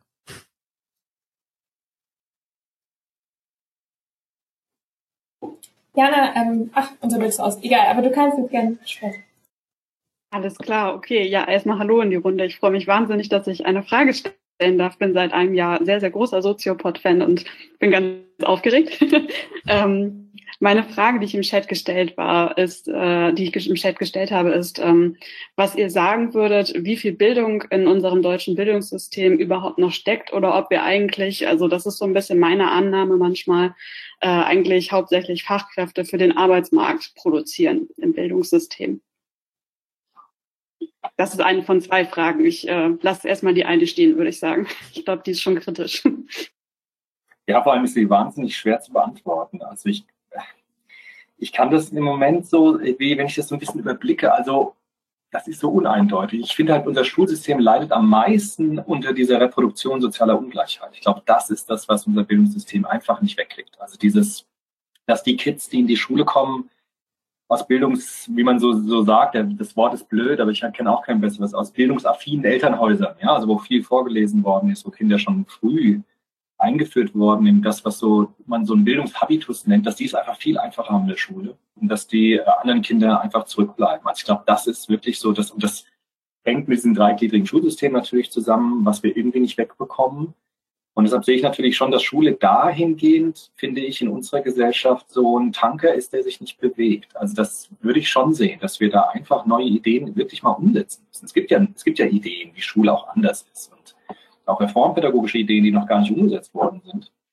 Und ich glaube, dass hinsichtlich von Bildung oder der Verschließung von Bildungsmöglichkeiten diese soziale Ungleichheit, die sich durch Schule eben reproduziert und nicht ausgeglichen wird, dass das, finde ich, schon ein Manko von Schule ist. Also da würde ich tatsächlich auch mitgehen. Ich habe halt vorhin ja auch gesagt, es gibt natürlich aber auch großartige Lehrerinnen und Lehrer. Also ich hatte selbst Lehrer äh, in meiner Schule, die tatsächlich mich neugierig gemacht haben auf dieses Fach, was ich jetzt auch selbst unterrichte. Ich hoffe, ich kann auch Leute neugierig machen. Ich bin selbst Lehrer, also ich würde das jetzt gar nicht äh, auf andere Menschen projizieren. Es hängt immer davon ab, glaube ich, ähm, ja, von der Identität irgendwie. Also ich bin irgendwie so Lehrer durch und durch und möchte unbedingt Leute begeistern für mein Fach. Und äh, wenn mir das gelingt, ist das halt einfach ein großer Erfolg. Aber ich weiß auch, dass auch mir das nicht immer gelingt. Und da hängt es, glaube ich, ganz viel auch an, auch an der Person. Also Person und Struktur würde ich da gesondert angucken. Aber ich würde schon auch, wie gesagt, dieses soziale Ungleichheitsding in der Schule, das, ähm, das ist wirklich ein Grundproblem. Ja. So, also es wäre so eine ganz einfache jetzt Antwort auf dieses ganz, diese ganz komplexe Frage nach der Stelle. Ja, ich, ich würde da tatsächlich auch nicht äh, eindeutig antworten können, auch wenn ich normalerweise ein bisschen krawalliger in der Richtung unterwegs bin und sage, äh, Schule hat sich seit 100 Jahren nicht wirklich verändert, was ja nicht stimmt, so einerseits, aber es, es geht einem alles viel zu langsam. Aber die sechs Punkte, die, die Nils ja gesagt hat vom, vom Klafki, also Selbstbestimmung, Mitbestimmung, Solidaritätsfähigkeit, Kritikfähigkeit, Argumentationsfähigkeit, Empathie. Wenn man das so als Maßstab nimmt für Bildung, dann kann man da selbst in einem Bildungsprozess sich selbst die Frage stellen. Ähm, die Schule, die ich kenne. Und das ist ja das, was wir nur bewerten können. Ich kann ja nicht sagen, alle Schulen in Deutschland. So, das, das, da kann ich nur automatisch falsch liegen, weil irgendeine Schule wird es anders und viel besser und so machen. Aber jeder kann für sich das mal versuchen, wenn man sagt, es gibt so dieses Grundsatz, was Bildung bringt. Und hat das eine Schule, die ich kenne, bringt die das so rüber? Und da würde ich sagen, da kann man auch nochmal unterscheiden zwischen eben das, was Nils gesagt hat, was kann ich inhaltlich machen im, im Rahmen meiner Möglichkeit als Lehrkraft, was kann ich da tun? Da hat man schon, auch wenn dieses System relativ starr daherkommt und viele Regeln und so weiter, habe ich trotzdem sehr viel Spielraum ähm, Bildung zu ermöglichen. Ich kann Schule und meinen Unterricht und auch wenn es nur mal eine Dreiviertelstunde Unterricht ist, als Möglichkeitsraum für Bildung begreifen, muss aber vorher natürlich die Bildungserfahrung gemacht haben. Und da steht dann wiederum die Uni davor. Also welche Ausbildung oder Bildung habe ich als Lehrkraft eigentlich durchlaufen und wie sieht eigentlich die Hochschulbildung von Lehrkräften aus? Da wird nämlich meistens auch all das einfach nur stupide reproduziert und gar nicht mehr kritisch hinterfragt, sondern es wird einfach reingeschaufelt und dann wieder rausgegeben. Ähm, also das heißt, als Lehrkraft ist die Frage, ich, ich würde sogar behaupten, je mehr Bildungserfahrung ich als Lehrkraft gemacht habe, desto mehr kann ich sie in meinem Unterricht einfließen lassen. Weil dann habe ich, hab ich dieses Engagement entwickelt, ich habe die Begeisterung entwickelt dafür, ich habe eine, ein Einsehen darin entwickelt und dann kann ich es auch wirklich umsetzen. Wenn ich selber nicht so begeistert bin von all dem, was ich hier in der Schule mache, und leider habe ich genug Lehrerinnen und Lehrer kennengelernt, die das wirklich auch so formuliert haben, die irgendwann mal kurz vor Rente sagen, ich glaube, ich habe den falschen Beruf gewählt. Ich hatte einen Englischlehrer, der das gesagt hat. Dann ist ja auch klar, was da passiert, bildungstechnisch, nämlich nicht sehr viel, weil einfach die Einsicht nicht da war, das Engagement nicht da war, sondern der einfach seinen Job gemacht hat und äh, Nägel mit dem Hammer reingehauen hat in, in die Wand. Ähm, und das zweite ist halt das System, also die Struktur. Was müsste sich da verändern? Was könnte man verändern? Und da finde ich, ist bildungspolitisch oder schulpolitisch sehr wenig passiert in den letzten Jahrzehnten. Und wenn wir da nur einen Punkt jetzt Kürze der Zeit rausgreifen, also sowas wie Mitbestimmung, dann fängt es doch schon damit an, so mit der Frage, und das haben wir auch in unserem Podcast zum Thema äh, Dewey beispielsweise lange diskutiert sind Schulen ein Ort der Demokratie? Kann ich hier wirklich mitbestimmen, was ich in welchem Tempo und so weiter, in welcher Qualität hier lernen kann? Und diese Fragen muss man sich dann eben auch als System stellen, genauso wie die Systemfrage, die Nils gerade ins Spiel gebracht hat mit dem Thema soziale Ungleichheit. Wie kann es sein, dass immer noch man Lernmittel von der Schule Eltern bezahlen müssen, Schulausflüge bezahlen müssen und es gibt einfach Familien, ja, da kann man sagen, da gibt es irgendwelche äh, Hartz-IV-Programme, dann muss man aber eben all diese Tortur durchlaufen und was passiert am Ende des Tages? Die Eltern sagen, dann bleib lieber daheim, weil sie eben auch diese Scham nicht durchlaufen wollen und so weiter. Also das heißt, warum da nicht einfach schulpolitisch ganz klares Signal geben und sagen, ich ermögliche hier Bildungserfahrung unabhängig vom Geldbeutel. Punkt. Und da muss ich es auch konsequent machen. Und das sind so politische Dinge, die man sehr einfach umsetzen könnte und die gerade noch so ein bisschen mangelhaft sind. Aber es gibt noch tausend andere Sachen. Von daher einerseits ja, viel im Argen, viel aber auch in Bewegung. Ich glaube auch, die Dynamik nimmt auch eher zu und auch das dank, ähm, fast schon dank Corona. Es wird einfach nochmal sichtbarer, wo auch die Probleme stecken. So, Lukas, wenn du möchtest, kannst du dich dann direkt anschließen. Ähm, ja, danke schön. Ähm, ich finde, also meine Frage, die habe ich auch schon eine Weile, ähm, ist auch noch mit einer ja, Hypothese verbunden und ich finde, die passt an der Stelle auch relativ gut. Ähm, ja, und um es auch nochmal zu dem Thema Umwelt äh, zurückzuführen, ich glaube auch, ich stimme äh, allen die was dazu gesagt haben, zu, dass viele schon äh, sich über dieses Thema Gedanken machen. Ähm, und das einfach was ist, was auch enorm wichtig ist. Und ja, dass es damit auch ein Thema ist, dass jeder in seinen Selbstbildungsprozess mit einbaut und in irgendeine gewisse Position äh, zu dem Thema tritt. Und es sind sich auch sehr viele Menschen einig, dass äh, irgendwas passieren muss. Und dann stellt sich aber die Frage, wie passiert irgendwas und was genau. Ähm, und häufig hört man dann sowas, ja, aber die Idee, die, die du hast oder du oder du oder die Art und Weise, die kann gar nicht funktionieren. Wie stellst du dir das überhaupt vor? Äh, wie kann das klappen? Und in was für einer Position bist du überhaupt? Also du bist hier ITler in einer großen Softwarefirma, du hast doch überhaupt keine Ahnung zum Thema Klimaschutz und Umwelt. Ähm, und da, ja, ähm, ist halt auch eine Sache, dass Schule einfach oder das, das Ausbildungs- und Bildungssystem mit den ganzen Graden, die man erreichen kann, Zertifikaten, Zeugnissen, einfach sehr viel ein sehr großer Maßstab ist, was Bildung angeht. Ähm, also Schule wertschätzt echte Selbstbildungsprozesse, die ja ein Teil der Lebensbewältigung sind, selten und wertschätzt aber nur die Ausbildungsprozesse, in denen natürlich auch Bildung stattfindet, wie ihr das vorhin auch gesagt habt. Ähm, ja, aber eben nicht gewertschätzt wird. Also Beispiel, äh, bildungsferne Familie, ähm, ein Kind äh, wächst auf und lernt praktisch eine Methode des Ich frage andere, um im Alltag voranzukommen. Das ist in dem Milieu, in dem das Kind lebt, ein sehr legitimes Handeln. Es kommt damit gut klar, kann sein Leben und seinen Alltag bewältigen. Das wird vom Milieu sogar positiv gewertschätzt, äh, weil, oder bestärkt, weil die Eltern das auch so machen oder gemacht haben. In der Schule kommt es aber natürlich ganz arg schlecht an, weil dieses Kind nicht selbstständig lernt oder selbstständig seine Klausuren schreiben kann. Es kann aber selbstständig auf andere zugehen. Und ich glaube, dass dieses mit schulischen Maßstäben messen sehr viel auch außerhalb vom Ausbildungskontext ähm, praktiziert wird in der Gesellschaft. Also das, was ich gerade zum Thema Umwelt gesagt habe, dass dann gefragt wird, in welcher Position stehst du überhaupt, das zu, das zu, zu sagen oder vorzuschlagen. Du hast doch überhaupt keine Ahnung. Und da plädiere ich dafür, dass man schauen muss, dass einfach Bildungsprozesse immer stattfinden und auch im Kleinen Vorschläge einfach ja, anerkannt werden sollten.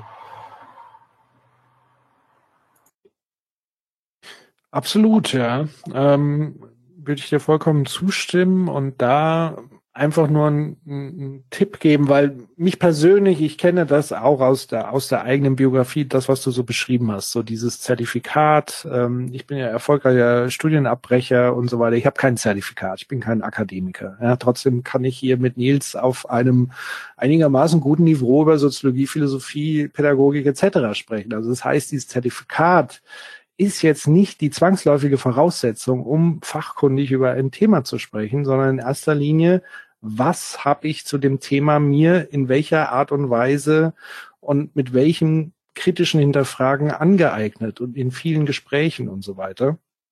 Und von daher muss man da, glaube ich, relativ selbstbewusst einfach mit umgehen und dann eben so eine Frage dann zurückspielen und sagen, ja, was ist denn deine Idee? Also wenn meine Idee jetzt blöd ist, also erstmal erklär mir doch mal, was an meiner Idee blöd ist. Du bist ja offenbar Spezialist in, in dem Themengebiet, ich nicht. Klär, also ich bin wirklich ernsthaft neugierig, was jetzt deine Idee ist und warum meine Idee jetzt nicht funktioniert. Und dann kommt man ins Gespräch und dann kommt man eher auf so eine Argumentations- und Sachebene und einfach auch darauf hinzuweisen, und das ist ja eher so ein, so ein oftmals ist es ja so ein persönlicher Abwehrmechanismus, also dass man eben auf dieser emotionalen Ebene versucht, den anderen erstmal mundtot zu machen und zu sagen, du bist gar nicht würdig, mit mir über das Thema zu sprechen. Ähm, immer wieder versuchen, das auf die Sachebene zurückzuholen und dann immer den einfordern, der das selber leugnet bei einem selbst und sagen, ja, okay, dann sag doch mal deine Idee. Und wenn dies nicht ist, was könnte es denn dann sein? Und warum, lass uns doch gemeinsam da mal was überlegen. So. Ähm, von daher kann ich da 100 Prozent fühle ich, äh, wie man so schön sagt. Ähm, und kann sagen, ja, lasst euch davon nicht abschrecken. Ähm, aber das bedeutet schon auch, ähm, dass man trotzdem investieren muss, also in Bildung.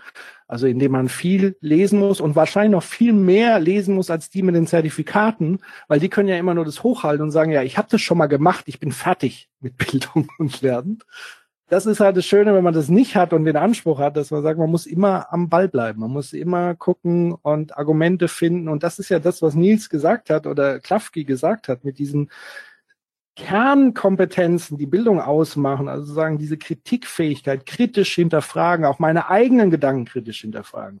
Lernen zu argumentieren. Was ist eigentlich ein Argument? Was ist das Argument des anderen? Was ist ein besseres Argument? Und eben dieses Empathie, dieses Einfühlen. Warum sagt er jetzt das? Sagt er das, um mich zu kränken? Sagt er das, weil er vielleicht selber eine Kränkung hat oder selber eine Profilneurose oder was weiß ich? Das ist nochmal der Kern, den, den Klafke ja auch versucht hat rüberzubringen. Das ist dann Bildung. Dann ist Zertifikat egal und, und alles andere im Grunde genommen auch, wenn man das immer beherzigt und aber auch permanent einübt tatsächlich. Das gehört natürlich schon dazu. Es kommt nicht vom Himmel einfach so gefallen.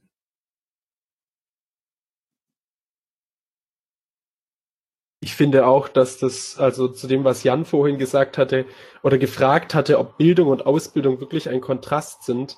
Unter der Perspektive könnte man sagen, ja, es kann schon einen Kontrast darstellen, weil es gibt natürlich in der Ausbildung die Studierenden zum Beispiel, die nicht einen Text über die Pflichtlektüre hinaus lesen.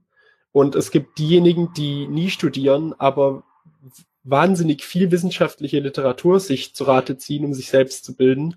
Ähm, und da entsteht in meinen Augen ein massiver Kontrast zwischen einer Ausbildung, wo man ein Zertifikat hat, ohne viel Selbstanstrengung betrieben zu haben und eben der echten Bildung.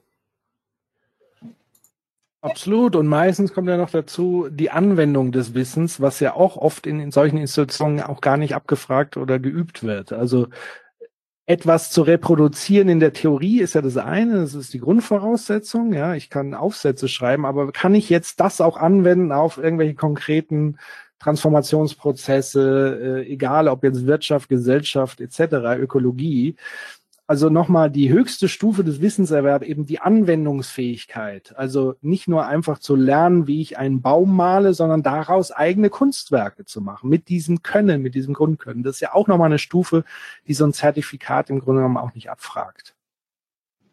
Okay, vielen Dank an der Stelle. Fabian Robert, ich weiß gar nicht, wer von euch als erstes dran ist. Wir haben tapfer gewartet, ihr dürft jetzt eure Frage stellen. Ich würde einfach mal anfangen, wenn das in Ordnung ist. Und zwar, ähm, also ich bin äh, Studierender der sozialen Arbeit und bin tätig in der Heimerziehung. Und äh, ich sehe oft das Problem, dass sich ErzieherInnen und SozialpädagogInnen äh, so ein bisschen davon loslösen von diesem Bildungsbegriff, weil er vielleicht auch so, äh, naja, so eine gewisse Konnotation hat, ähm, wo ich aber sage, also einmal haben wir im SGB 8, äh, Paragraph 1, das Recht auf die Persönlichkeitsentwicklung, äh, wo ja nach eurer Definition auch Bildung hinführt. Und zum anderen, gerade jetzt äh, hat man es gemerkt durch das Homeschooling, ähm, die Bildungsprozesse gerade von der Schule laufen so ein bisschen, gerade wir haben nun mal die Kinder aus den eher äh, bildungsferneren Schichten, würde man jetzt so ganz polemisch sagen, ähm, die laufen so ein bisschen lebensweltfremd für die ab. Und da ist mir aufgefallen, gerade auch durch die Nutzung äh, von Soziopod, dass gerade zum Beispiel solche Modelle wie von Kohlberg ja auch zur Bildung beitragen. Und äh, wenn ich jetzt Kinder vor moralische Dilemmata stelle, äh, die aber ihre Lebenswelt äh, betrifft, dann hat das einen viel größeren Bildungseffekt, als wenn die sich eine Stunde äh, vom Online-Unterricht klemmen. Und da denke ich, sollten SozialpädagogInnen und ErzieherInnen auch mehr diesen Bildungsbegriff in ihrer Praxis integrieren. Oder wie seht ihr das vielleicht? Ja, kann ich nur Ja sagen. Ich äh, ähm, bin ja in der sozialen Arbeit tätig mit meinem Pädagogik, ähm, Pädagogikseminaren. Und ich glaube, Bildung hat, ist so eine Querschnittsaufgabe für uns. Also für alle Sozialarbeiterinnen und Sozialarbeiter ist Bildung eine Querschnittsaufgabe. Also genau wie du eben gesagt hast, dass man Chancen nutzt, um Bildung herzustellen. Also dass man Dilemmata nutzt oder Szenarien nutzt, die Jugendlichen mitbringen, die Kinder mitbringen aus ihrer Lebenswelt und mit denen darüber spricht. Und dass dieses Ernstnehmen von Kindern also das ist, glaube ich, so der Anfang jeder Bildung. Also dass man wirklich sagt, ich interessiere mich für deine Meinung, auch wenn sie ganz anders ist als meine. Und das sind, das kann man überall machen. Und ich habe ja auch viele Studierende, die auch in Heimen arbeiten, auch nach dem Studium. Und die sagen auch, also wenn man wie so ein Schnüffelhund auf die Suche geht nach Bildungsmöglichkeiten, dann findet man ganz viel, was man auch vielleicht vorher gar nicht gesehen hätte. Von daher ist gerade dieses Kohlberg-Ding, moralische Bildung, aber auch so ähm, diese narrative Bildung, wie man sie so nennt. Also erzähl mir Geschichten über dein Leben und ich erzähle dir meine Biografie und dann suchen wir Gemeinsamkeiten, Ähnlichkeiten. Jeder hat seine Geschichte. Äh, da, das sind riesige Bildungsquellen, gerade in dem Bereich der sozialen Arbeit. Von daher äh, brauchen wir dort Bildung, ähm, genauso wie in allen anderen Bereichen auch. Vielleicht sogar noch ein bisschen mehr. Also würde ich sofort unterstützen.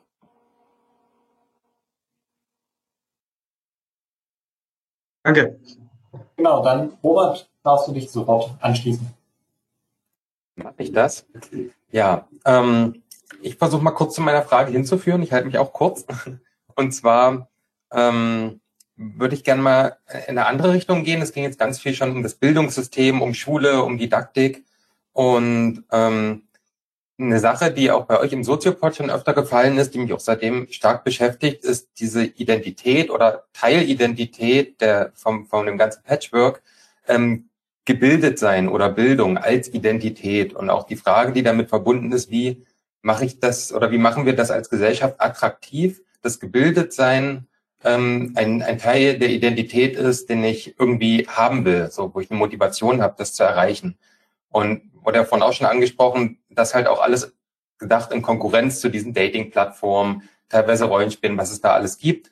Ähm, und wenn ich da so an meine Geschichte denke, also ich habe mir auch schon immer äh, viele Fragen gestellt, auch so die gerade erwähnten äh, Dilemmata von Fabian, damit habe ich mich auch ganz viel beschäftigt. Ich wäre aber nie auf die Idee gekommen, zur Hilfe ein Buch in die Hand zu nehmen. Das äh, hätte ich einfach nicht gemacht und das zeigt mir so, dass da noch andere Sachen wichtig sein müssen. Und äh, also was ganz klar, äh, was ich reflektiert habe aus meiner Geschichte, ist, dass der Zeitpunkt und der dazu passende Impuls halt wichtig war. Und das äh, so zu, zu erzeugen oder zu begünstigen, das, das äh, wirkt auf mich so ein bisschen wie eine unlösbare Aufgabe. Und wir hatten es ja jetzt auch schon, dass Kinder am Vorbild lernen äh, zum Thema auch Erwachsenenbildung, äh, was finde ich auch sehr stark vernachlässigt wird. Ähm, aber wenn man da jetzt wieder zur Umwelt mal zurückgeht und sich überlegt, okay, wir haben jetzt aber nicht ewig Zeit, um auf irgendeine Generation Kinder zu warten, die vielleicht mal in ihrer äh, Bildungslaufbahn einen anderen Bildungsbegriff erlebt haben, weil es ist halt einfach schon fünf nach zwölf in vielen Bereichen. Und ähm, da haben wir einfach nicht die Zeit zu warten. Und es gibt ja auch viel und viel Alternatives, wenn ich jetzt auch in Dresden an die Straßenschule der Treberhilfe denke äh, wo Leute, die aus dem Bildungssystem gefallen sind, da wieder eine Chance kriegen in einem ziemlich coolen Rahmen äh, oder ganz viele Ideen, aber ähm, auch Empathie, was ihr schon angesprochen habt, darüber zu gehen, das irgendwie aufzubauen. Und jetzt die Frage, die am Ende steht, ganz pragmatisch, was machen wir denn jetzt konkret? Wie, wie, wie retten wir uns denn? So, was, was habt ihr für Ideen? Das muss Herr Breitenbach beantworten, weil ich weiß es nicht. Also ich, wenn ich diese Antwort hätte, ich würde sie jetzt hier hinaus äh, tragen, aber ich habe sie auch so konkret nicht. Aber darf ich vielleicht auf deine erste, auf den ersten Teil deiner Frage, da kann ich vielleicht was sagen. Also wie ist das mit den Anlässen von Bildung? Also wir haben viel über Lesen gesprochen, das ist das eine. Was für mich halt wahnsinnig viele Bildungsprozesse in Gang gesetzt hat, ist aber auch das Schreiben. Also ich darf empfehlen, äh, zu schreiben, also viel zu schreiben, Tagebuch zu schreiben, aufzuschreiben, was war am Tag. Immer wenn ich ein Problem habe, schreibe ich mir das auf. Ja, also ich schreibe einfach immer, schreiben, schreiben, schreiben, weil wenn man schreibt, dann ist es so, als wenn man sich unterhält. Also dann ist es so, als ob man so ein Gegenüber hätte, ne? dem man das dann erzählt. Ich finde auch diese, ich finde diese ganzen Klischeewörter wunderbar, liebes Tagebuch. Ja, also heute habe ich dies und jenes erlebt, das ist so abgeschmackt. Aber es stimmt, weil es ist so, als ob man das jemandem erzählt. Und deshalb kann man auch alleine sein und trotzdem im Gespräch sein. Und deshalb ist diese Literalität, also dieses Schreiben und Lesen, vor allem dieses Handwerkliche auch des Schreibens, das verlangsamt Gedanken. Also mir geht es so, dass mein, mein Kopf immer abends so voll ist mit, mit Gedanken und ich muss mich da irgendwie ein bisschen runterbringen. Und dann schreibe ich das alles auf. Und lasse es einen Tag liegen und gucke es am nächsten Tag nochmal an. Und dann passiert was plötzlich mit mir. Und äh, das ist etwas, was ich allen empfehlen kann. Also wenn es irgendwie was zu schreiben, also immer einen Blog mit dabei haben, um zu schreiben. Also das ist so ähm, eine wunderbare Bildungsimpuls für mich immer gewesen. Und das ist etwas, was ich sehr genieße und was ich auch immer gerne mache. Aber wie gesagt, wie wir die Welt retten, das muss jetzt der Herr Weidenbach sagen, weil ich das weiß ich jetzt. Ja, wenn ich darauf auch eine eindeutige Antwort hätte, ich, ich kann natürlich irgendwie nur Mutmaßungen und, und Teilangebote und Teilideen äh, machen. Also ein wichtiger Aspekt, und da sind wir schon fast an dem Punkt, wo vieles gelungen ist, wenn man auch nochmal zurückblickt. Umweltschutz, die Geschichte, die Historie. Äh, vor 50, 60, 70 Jahren gab es diesen Begriff gar nicht oder dieses Bewusstsein gar nicht. Ähm, das heißt, diese Bewusstseinsentwicklung in Form von Aufklärung, in Form von Bildungsangeboten, in Form von Medienangeboten, in Form von Lernerfahrung, das einfach kontinuierlich weiter ausbauen und ähm, natürlich solche Angebote stricken, die vor allen Dingen ganz viele unterschiedliche Lebenswelten erreichen. Also eben nicht nur ein Format, was dann irgendwie mit erhobenen Zeigefinger sagt, so, du darfst jetzt das nicht und das nicht und das nicht, sondern aus viele verschiedene Arten und Weisen an das Thema weiterhin ranführen und auch eindringlich, und es wird ja auch eindringlich aus verschiedenen Richtungen immer wieder klar gemacht, ähm, was passiert. Dann, was ich prophezeie, ist, dass politisch, also man versucht ja immer zu sagen, man will es irgendwie allen recht machen. Das wird, das wird nicht gelingen. Das wird tatsächlich zu lange dauern und das wird auch eine unlösbare Aufgabe sein. Aber Demokratien zeichnen sich ja dadurch aus, dass Regierungen, bestehende Regierungen abgewählt werden können, äh, neue Regierungen sozusagen ähm, Dinge entscheiden können. Und wenn das auch wieder nicht funktioniert, können die auch wieder abgewählt werden. Das heißt, die müssen ja nicht 100 Prozent Zustimmung in der Bevölkerung finden, sondern einen gewissen je nach Land und Regelwerk eine gewisse Mehrheit äh, dafür äh, finden. Ähm, und dann werden Dinge auch mal durchgesetzt, in dem Sinne, dass es Regeln und Gesetze gibt, die dabei helfen, das Klima zu schützen. Und witzigerweise, meine Frau hat mir heute erzählt, ähm, sie hat irgendwie äh, so, so Videos gefunden, ich glaube irgendwie aus, aus, aus Berlin, so Straßenumfragen 70er Jahre. Da ging es darum, um die Anschnallpflicht. Und die Leute sind genauso ausgerastet wie heute, wenn es um das Thema Fleischkonsum, Verzicht auf Flugreisen, Verzicht hier drauf. Das waren die gleichen Argumente. Diktatur, wenn es kommt und und heute ist es eine Selbstverständlichkeit und jeder hat dieses Einsehen und man fühlt sich fast schon ein bisschen äh, komisch, wenn man sich nicht anschnallt. Ähm, und das Gleiche haben wir beim Thema Nichtrauchen und Rauchen. Da war auch ein Riesenaufstand. Also das heißt, diese Transformationsprozesse erzeugen auch immer gewisse Schmerzen, die mit eingehen. Und diese Schmerzen kann man in lindern aus meiner Sicht, indem man das immer wieder versucht zu erklären, warum ist es gut welchen Beitrag leistet es? Welchen Nutzen hat es für mich persönlich? Es geht hier auch um mein Leben, um dein Leben, das Leben deiner Kinder. Und das ist so ein bisschen das Problem am Thema Klimawandel. Es kommt so schleichend, es kommt so langsam und es ist eigentlich aber auch schon wieder an so einem Kipppunkt, wo es fast dann wieder zu spät ist, wie, wie, wie du ja gerade gesagt hast. Das ist für viele Menschen schwer nachzuvollziehen, weil viele Menschen nicht im Voraus denken können und nicht ganzheitlich denken können, sondern immer nur in dem Moment an sich, an die unmittelbare Lebensbedingung und eben nicht an die nächsten Generationen und so weiter. Und da hilft einfach nur weiter reden, kommunizieren, Druck auf der einen Seite, ähm, Dialog auf der anderen Seite, also so wie es gerade ein Stück weit ja auch eine Dynamik hat.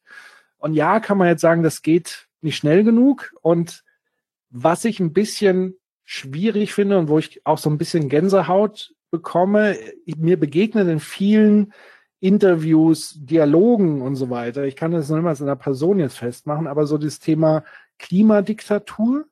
Ähm, also es wird ja auch von vielen so ins Gespräch gebracht. Also einerseits, oh Gott, da kommt eine Klimadiktatur. Andererseits ist das Argument, wir brauchen eine Klimadiktatur. Und das dritte Argument ist, wir haben sowieso eine Klimadiktatur, weil die Gegebenheiten uns alles diktieren und die Freiheiten nehmen. Also das finde ich so interessant. Aber ich warne halt mit diesem Diktaturbegriff allzu leichtfällig damit umzugehen, auch im Anbetracht dessen, was wir um den Diktaturbegriff für Erfahrungen in der Vergangenheit gemacht haben. Und ich glaube nicht, dass Diktatur ähm, das beste Mittel aller Dinge ist, auch wenn mir dieses Argument einleuchtet, na ja, wir, wir leben ja schon in dieser Diktatur der Zerstörung, wenn man so will und so. Ähm, von daher ist da, ich habe keine wirkliche Lösung. Das ist ja das Dilemma. Man kann nur versuchen zu argumentieren, zu überzeugen, Angebote zu schaffen und im Rahmen der demokratischen Möglichkeiten alles zu tun, was eben nur möglich ist. Und ich rate auch, die Logiken der Systeme versuchen zu, zu hinterfragen. Also ein Wirtschaftssystem hat eine relativ einfache Logik, Profite erwirtschaften. Ob die das mit Umweltschutz machen oder mit Umweltzerstörung, ist denen scheißegal, solange die genug Kohle verdienen. Das heißt, wir müssen für die Anreize schaffen, wie sie viel Kohle verdienen und gleichzeitig das Klima schützen. Und da kommen wir wieder zurück auf den Gedanken, den Maya Göpel halt formuliert hat.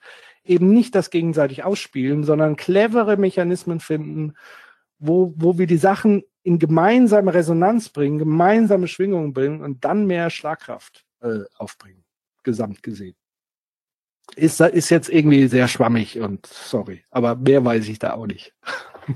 Ja, danke für die Antwort auf jeden Fall. Ja, vielen Dank auch an der Stelle. Ich musste da so ein bisschen dran denken, an das, was wir vorhin jetzt mit der Klimadiktatur, ne, dass das eben auch immer mit diesem Punkt sozialer Gerechtigkeit einhergehen muss und so weiter. Und dass wir eben auch das nicht aus dem Blick verlieren sollten. Und ähm, was ich glaube, was da helfen kann, nämlich verschiedene Möglichkeiten aufzuzeigen, sind auch gerade so, ähm, also ich studiere Deutsch und Mathematik auf der Amt ähm, und ich musste immer an literarische Dystopien denken, die das irgendwie sehr gut aufzeigen. Und ähm, da sieht man irgendwie auch mal, dass auch so Kulturwissenschaften dahingehend sehr viel arbeiten können. Es gibt nämlich viele Zukünfte, die irgendwie erzählt werden können und wie die erzählt werden. Das ist so der Punkt.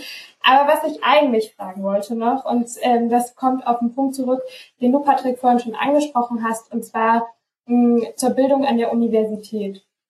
Also ich mache ja auch diese Ringvorlesung mit Tom aus einem bestimmten Grund, weil ich eben nicht der Meinung bin, dass uns die Universität als Lehrämtler eben vollständig darauf vorbereitet, an die Schule zu gehen, äh, wie ich mir das vorstelle, und dass die Universität uns eben nicht Bildung so vermittelt, wie wir uns das vorstellen, also nicht diese, diese Grundhaltung. Und dass ich auch viele Leute in meinen Seminaren sitzen habe, wo ich eben das Gefühl habe, dass vieles nicht ganz so kritisch hinterfragt wird, wie ich mir das vorstelle, oder eben auf na, die Pflichttexte oder so gelesen werden. Aber die Frage ist so ein bisschen, wie man das vielleicht auch an der Universität, wo man irgendwie 300 Leute an der, in der Vorlesung sitzen hat, wie, also wie man das schaffen kann, also weil das wäre ja unfassbar wichtig, wenn wir es schaffen würden, LehrerInnen, die Lehrerin werden wollen, also in der Lehramtsausbildung sind, dazu zu ermächtigen, wirklich, wirklich dieser Bildung wahrhaftig zu werden, dann kann man das, glaube ich, ja auch nur weitergeben. Also das war, glaube ich, so schon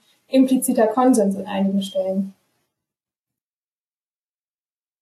Gut, darf ich nochmal rückfragen, äh, Jesse, hattest du das nie erlebt in der Uni, dass du irgendwie mit Bildung ähm, erfahren hast und so? War das wirklich so, dass du das nie erlebt hast? Also doch, ich habe das schon erlebt, aber ich hatte auch immer das Gefühl, dass ich mich dafür einbringen muss. Also dass ich schon irgendwie diese Grundhaltung von Bildung haben muss äh, um dann eben Rückfragen zu stellen. Aber ich habe eben oft das Gefühl, dass so einige Kommilitonen, das ist natürlich nicht alle und ne, sowieso, aber dass man an der Universität erstmal schon diesen Schritt gehen muss, zu sagen, ja, ich will jetzt Bildung, ich stelle jetzt kritische Rückfragen und so weiter.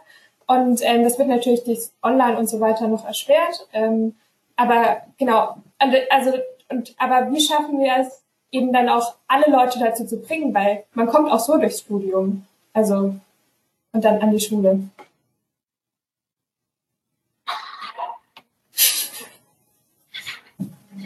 Also was bestimmt kein Weg ist, ist halt diese, was ich jetzt so finde, mit diesen Modularisierungen hat man ja versucht, sozusagen den Druck ein bisschen aufzubauen, auf die Studierenden, das Ganze zu systematisieren, auch zu äh, abzuprüfen und zu diesen, diese, diese Leistungsmessungen reinzuziehen. Ich weiß nicht, ob das jetzt für Bildung geeignet ist. Also ich kann, ich kann immer nur wieder diese einfache, unzufriedene Antwort geben. Also bei mir lag es immer an der Person, die gelehrt hat. Also ich habe halt von manchen Professoren unglaublich viel mitgenommen und von manchen so gar nichts. Und äh, das hat irgendwas damit zu tun gehabt, dass eine Chemie entstanden ist zwischen mir und der Frau oder dem Mann, die da doziert hat. Und ich glaube, wir müssen an den Universitäten, ich meine, was, was ich ja auch erlebt habe an der Fachhochschule, wir hatten ja gar kein Referendariat zum Beispiel, so wie ihr das habt im Lehramtsstudium, nach dem Studium. Also ihr kriegt ja richtig gezeigt, wie man unterrichtet. Und das musste ich mir auch alles nochmal selbst drauf schaufeln, weil wir das nie hatten. Also wir hatten gar kein Referendariat. Also viele von uns äh, haben nie was von Didaktik gemacht, weil die gar keine ähm, Hochschullehre irgendwie so eine Ausbildung hatten. Und ich würde mir wünschen, und ich hätte mir auch gewünscht, dass ich das damals bekommen hätte. Also eine Art Referendariat für Hochschullehre dass man wirklich die Leute auch nochmal ausbildet, wie man Dinge vermittelt. Und zwar so vermittelt, dass sie Spaß machen, interessant sind und anregend sind. Und ich finde, das ist so ein bisschen Manko der Hochschuldidaktik, dass wir, also der, der systemischen Hochschuldidaktik, dass wir ähm, die Studierenden dann und die ähm, Promoventen, die dann später vielleicht Professorinnen und Professoren werden, nicht darauf richtig vorbereiten, wie man didaktisch wirklich auch gut mit dem Stoff umgeht. Und da würde ich mir so ein Referendariat für Hochschullehrerinnen und Hochschullehrer wünschen. Das wäre so eine erste, aber auch wahrscheinlich jetzt nicht zufriedenstellende Antwort, die ich jetzt so hätte. Ich aber ich meine, ein, ja. Aber eine Antwort hat ja äh, Jessie selber im Grunde genommen schon gegeben. Also sie engagiert sich dafür. Sie hat jetzt hier gemeinsam mit Tom und wahrscheinlich vielleicht auch ein paar anderen Leuten hier eine alternative Bildungsformat organisiert ins Leben. Das ist, glaube ich, der Schlüssel. Und das ist so ein bisschen das Gleiche. Das Problem ist, es ist so ein Selbst, ähm, erhaltenes System, dieses Schulsystem, wenn wir gerade schon ganz am Anfang gesagt haben, es ist eigentlich kein System der Selbstbestimmung, der Mitbestimmung und so weiter und so fort. Und deswegen ist es umso wichtiger, diesen Kreislauf zu durchbrechen, der Sozialisierung durch Schule. Und Hochschule dann vielleicht ist das ein Moment, das auch ein Stück weit mit in die Hand zu nehmen. Also man hat dann man kann sich als Studierender engagieren, man kann Tutorien auf die Beine stellen, man kann Lesekreise machen und so weiter. Also ein Stück weit die eigene Hochschule in die Hand zu nehmen und sie mitzugestalten und auch letztendlich ein Stück weit die Professorinnen und Professoren in die Pflicht zu nehmen und die auch zu fordern und es immer wieder einzufordern. Das ist harte Arbeit, aber ich glaube, das Problem ist oftmals, dass das so ein bisschen dann zu sehr als Dienstleistung oft gedacht wird, so wie auch Demokratie mir viel zu oft als Dienstleistung betrachtet wird. Das ist, das lebt etwas vom Mitmachen, vom permanenten, kontinuierlichen Mitmachen, Mitgestalten, in welcher Ausformung auch immer. Aber ich glaube, die Lösung kann nicht sein, sich zurückzulehnen und irgendwie warten darauf, dass irgendjemand diese Probleme lösen wird. Das wird nicht passieren, sondern da hilft es einfach gemeinsam, wenn man das erkennt, äh, Bildung ist hier nötig, dann auch versucht, immer wieder anläuft und da wird man auch scheitern dabei, aber immer wieder versucht, dann neue Angebote reinzubringen, in den Diskurs zu gehen, die Lehrkräfte zu fordern und so weiter.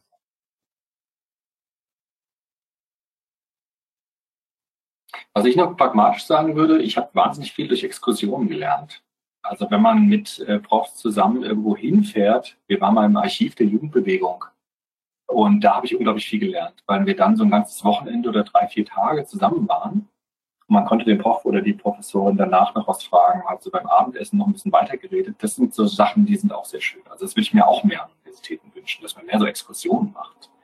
Dass man mehr zusammen in Gemeinschaft lernt. Also so Art Klassenfahrten für die Uni. Also das fände ich, glaube ich, super, weil man dann wirklich Gemeinschaft herstellt. Und in Gemeinschaften lernt sich halt viel besser. So Seminarfahrten oder sowas. Also sowas finde ich auch total spannend. Ja, vielen Dank, Herr Minister, für die Antwort. Dia und Steffen, euch gehört das Podium. Okay, eigentlich wollte ich dazu nichts sagen, aber ich äh, studiere tatsächlich Kunst und da macht man es öfters mal, gerade in Nicht-Corona-Zeiten, dass man zusammen zu Ausstellungen fährt und sich gemeinsam äh, coole Sachen raussucht. Und das ist, ja, kann ich nur bestätigen, hilft auf jeden Fall dem Allgemeinverständnis und der Kommunikation sehr weiter. Gut, jetzt äh, geht's zu meiner Frage. Und zwar, ähm, wir haben ja jetzt relativ viel darüber gesagt, also darüber redet, dass Lehre noch nicht ganz optimal ist und es da viel Potenzial nach oben gibt und vor allem auch, ähm, dass es sehr, ähm, dass ein Verlangen irgendwie auch nach vernetzten Denken da ist, dass wir das brauchen, um mit der Welt umzugehen. Und ähm, was ich halt öfter sehe, ist, also reicht es noch zu sagen, wir werden jetzt unsere Lehrer so ausbilden, dass sie das versuchen, irgendwie in die Schule zu bringen? Oder haben, haben sie überhaupt noch die Freiheit, selbst das so zu verändern mit kleinen Reformen und stetig, dass man immer mehr dahin kommt? Oder brauchen wir tatsächlich irgendwie eine Art Revolution, wo wir einfach mal sagen, okay, wir stimmen uns jetzt alle ab, dass wir glauben, dass es für, ähm, für die Zukunft und auch für allgemein das Umgehen mit der momentanen Welt sinnvoll wäre, ähm, projektorientierter zu lernen? Revolution? Also, Steffen, was hast du vor? Also du willst nicht die Schulen stürmen, oder? Nee, aber vielleicht einen, ähm, vielleicht mal einen, äh, ja, okay. Vielleicht einen größeren, eine größere Reform einfach mal planen. Also jetzt sagen, okay, es wissen ja ungefähr viele, wie machen wir das und jetzt organisieren wir uns zusammen, statt ähm, jeder macht irgendwie so sein eigenes kleines Süppchen, also kocht sein. Änderungen auch, könnte man sagen, von dem ganzen Bildungssystem her gedacht, oder? Das, das wäre das, was jetzt so mit, ja. Aber ich finde schon, dass wir das brauchen. Also ich würde schon sagen, wir brauchen auch eine strukturelle Reform des Bildungssystems. Also dieses dreigliedrige Schulsystem, das wird immer wieder kritisiert. Auch diese Klassen, diese geschlossenen, also ich finde, da müsste man irgendwie auch strukturell ran. Also ich, man kann ja das eine machen, ohne das andere zu lassen. Also ich würde schon auf das Personal sehr stark gehen Wer wird Lehrerin, wer wird Lehrer und welche Ausbildung haben die Leute, welche Bildung und Ausbildung haben sie? Aber ich glaube, wir müssen auch an diese Strukturen ran. Das würde ich auf jeden Fall auch so sehen. Also ich bin für die Auflösung des dreigliedrigen Schulsystems und ich bin auch für so Projektschulen, die so einen offenen Klassenunterricht zum Beispiel haben, wo sich Schülerinnen und Schüler auch gegenseitig besuchen können zum Beispiel. Das hat sich ja alles, das gab es ja auch alles schon. Und das ist ja auch alles gar nicht schlecht gelaufen. Und ich finde schon, dass wir so diese strukturellen Fragen auch immer wieder stellen müssen an die Schule würde ich auf jeden Fall sagen. Also nur so kleine personale Schaltstellen werden da vielleicht nicht reichen. Also ich würde da schon an diese Grundfragen immer wieder rangehen. Das würde ich auf jeden Fall befürworten. Also vielleicht ja, auch sorry, ich wollte ganz kurz direkt was dazu sagen, weil ich nämlich auch irgendwie versucht habe, meine Praktika immer in so Reformschulen zu legen. Also ich war jetzt erst an der Montessori-Schule, dann an der Dresden International School. Und da habe ich halt auch ganz oft festgestellt, dass es vor allem auch daran liegt, also die Leute da haben halt irgendwie zum einen mehr Möglichkeiten und manchmal teils auch mehr Ressourcen und dadurch irgendwie mehr Zeit auch für Schulentwicklung und so. Und ich glaube, dass zum Beispiel Zeit auch für Lehrkräfte eine ganz, ganz wichtige Ressource ist. Ähm, und also nicht nur mehr Geld durch Beamtentum, sondern lieber mehr Stellen und dadurch haben die Lehrkräfte mehr Zeit. Ähm, also das wäre irgendwie für mich ein Wunsch, aber gut. Ähm, und dann fände ich aber, also irgendwie entstehen immer mehr Reformschulen. Also man sieht, dass irgendwie diese Änderungswille da ist, aber die greifen halt oft nur eine gewisse soziale Gruppe ab und dann haben wir wieder so eine soziale Selektion.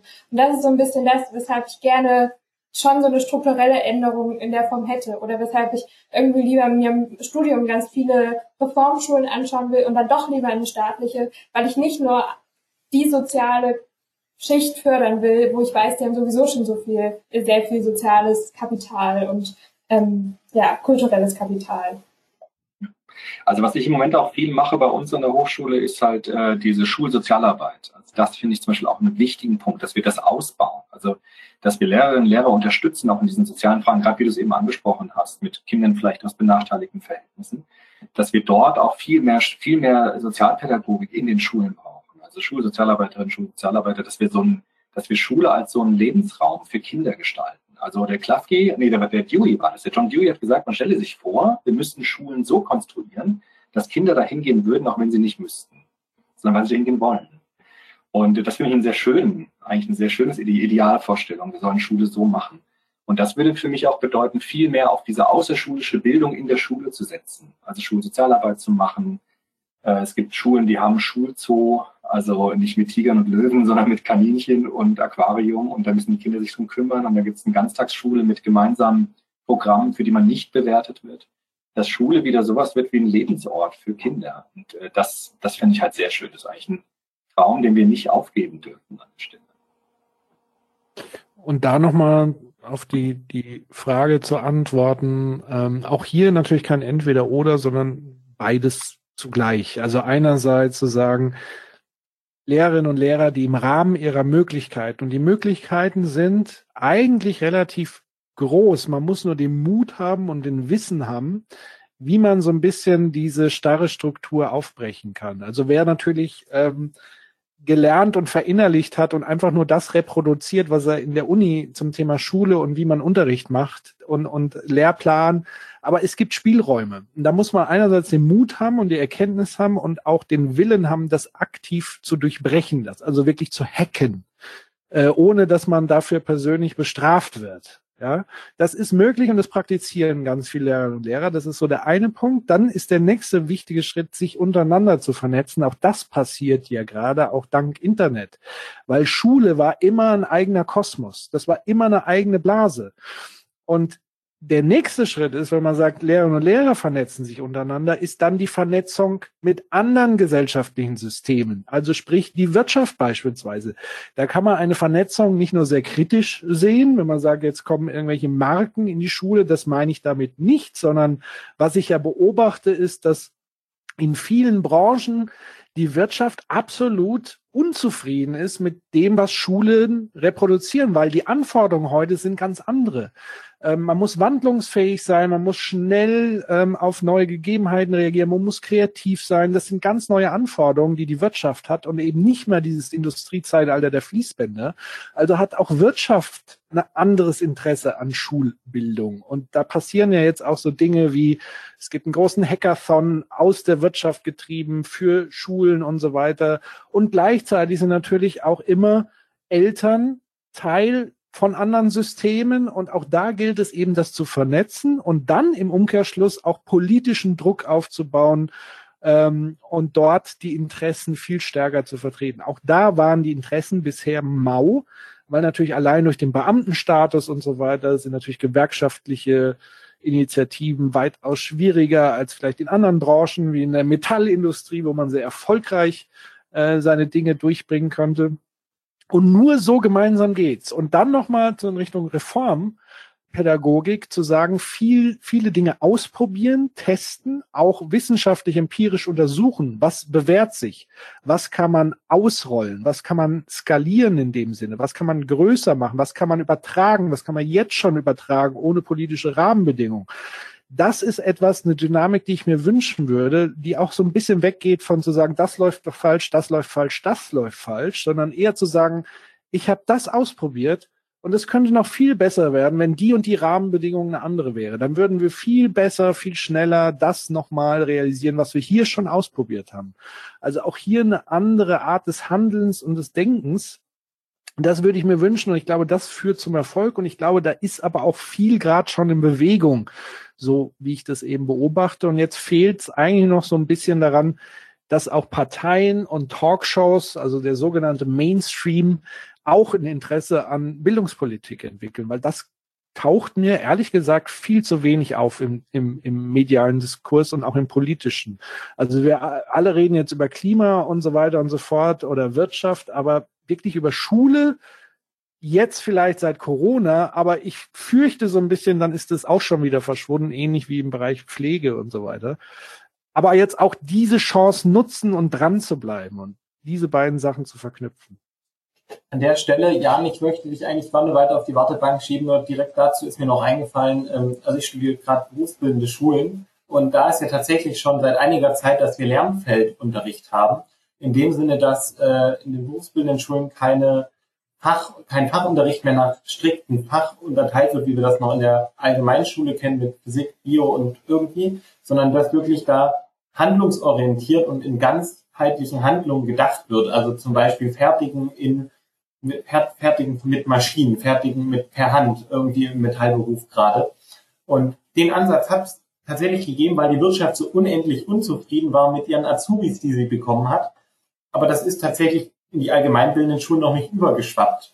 Ähm, gibt es tatsächlich nur so in der berufsbildenden Schulen, aber das wollte ich nur noch mal kurz äh, anmerken und eigentlich Jan jetzt gerne das letzte Wort geben, bevor dann unsere Zeit tatsächlich so langsam rum ist.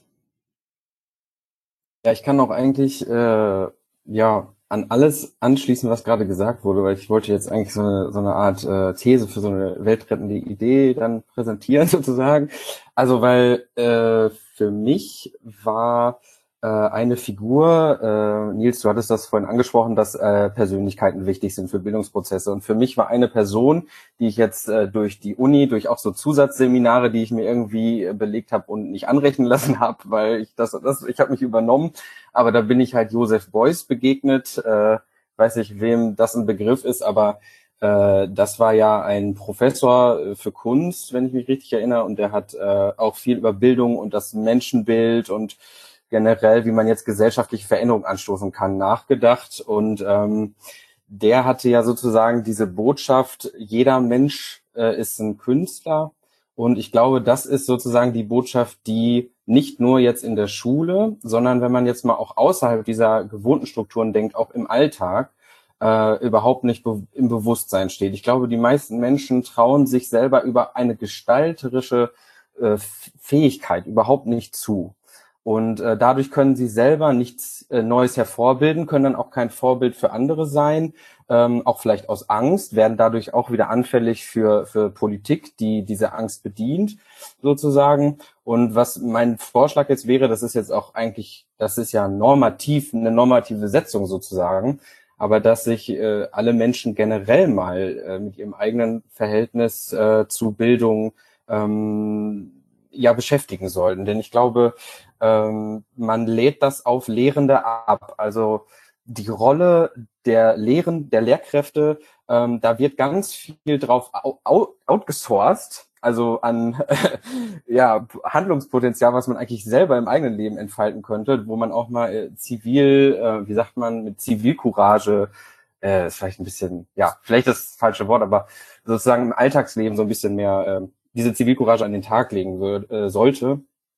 Ähm, und dann stößt man, glaube ich, diese Bildungsprozesse äh, gesamtgesellschaftlich besser an. Und dann fällt es den Lehrkräften vielleicht auch nicht mehr so schwer, diesen Erwartungen überhaupt gerecht zu werden, äh, weil die das dann alle schultern müssen. Oder irgendwelche YouTuber oder YouTuberinnen, die, irgendwelche Tutorial-Videos machen äh, und so die Leute die Klausuren bestehen. Das sollten mehr Menschen sollten versuchen, ähm, in dieser Weise zur Bildung beizutragen. Ja, vielen Dank. Ich muss das jetzt kurz sagen, weil du Beuys gesagt hast. Also diese Installation, den toten Hasen die Bilder zu erklären, dies, das hat mein Leben irgendwie verändert. Das muss ich jetzt an der Stelle sagen. Das hat mich damals dermaßen umgehauen, als ich es zum ersten Mal gesehen habe. Und da wurde mir auch tatsächlich an dieser Figur Beuys bewusst, was Kunst alles kann. Also das war mir da plötzlich klar. Also dass das wirklich so ein ähm, äh, richtig äh, so, so ein Durchschütteln sein kann. Und äh, gerade an dieser Figur habe ich das auch das letzte Mal so richtig erlebt. Also was, wozu Kunst in der Lage also von daher, diese Kunst mit der Weise wertzuschätzen, da gehe ich total mit. Äh, wünschte mir auch, ich würde da noch mehr wissen drüber. Aber ähm, diese, so ein Kunstwerk ist auch wie eine Begegnung eigentlich. Ne? Also es ist ein personales Geschehen eigentlich, was einen wirklich verändern kann. Und das, ähm, das habe ich auch gerade bei dieser Figur Boris auch an mir selbst gemerkt. Das kann ich gerade an der Stelle mal so sagen. Ja, und ich kann, kann so. Ja, ansonsten Zuspruch zu dem, was gesagt wurde. Also ich wollte es nur sagen. Genau, also dem kann ich zustimmen. Zum einen auch die, die Beobachtung, dass vielen Menschen dieser Mut des Gestaltenden so ein Stück weit fehlt, weil oftmals eine, Unsicherheit da ist, weil wir natürlich auch in einer Kultur, in einer krassen Fehlerkultur und Bewertungskultur aufwachsen, wo ja Kunst benotet wird, was ich schon völlig absurd finde, ehrlich gesagt. Äh, ähm, weil wer, wer sollte, also so, so erklärt sich hoffentlich von, von selbst, im Kunstunterricht sollte man also Bildern keine Noten geben, weil das ist völlig kontraproduktiv. Ähm, und ich glaube, dass es vielen eben ausgetrieben wurden, diese gestalterische Kraft und diesen Mut gestalten und auch dieses Risiko, was man sich ja aussetzt, zu sagen, es scheitert dann auch sehr oft das Gestalterische. Das heißt ja nicht automatisch nur, weil ich gestalte, dass etwas auch gut gestaltet ist oder sinnvoll, aber viele haben einfach nicht diesen Mut, das überhaupt zu probieren.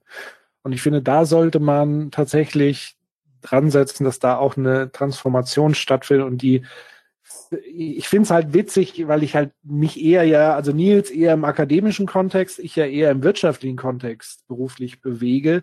Und da beobachte ich gerade, wie krampfhaft eine ganze Branche versucht, sich zu transformieren im Sinne von, man muss mehr gestalten, man muss agil sein, man muss äh, äh, die, die Energiewende gestalten, man muss äh, kreativ an die Sachen rangehen. Und, und das Knackproblem oder das Kernproblem ist ja eben nicht, ich kann irgendwie ein Buch dazu lesen und dann können das alle. Das ist so der Glauben halt, weil auch das Schulsystem ja so den Eindruck vermittelt, ich muss da einmal einen Kurs zu machen zum Thema Agilität oder so. Und dann bin ich agil. Aber das ist ja Quatsch, weil es eine Haltungsfrage, eine Persönlichkeitsfrage ist.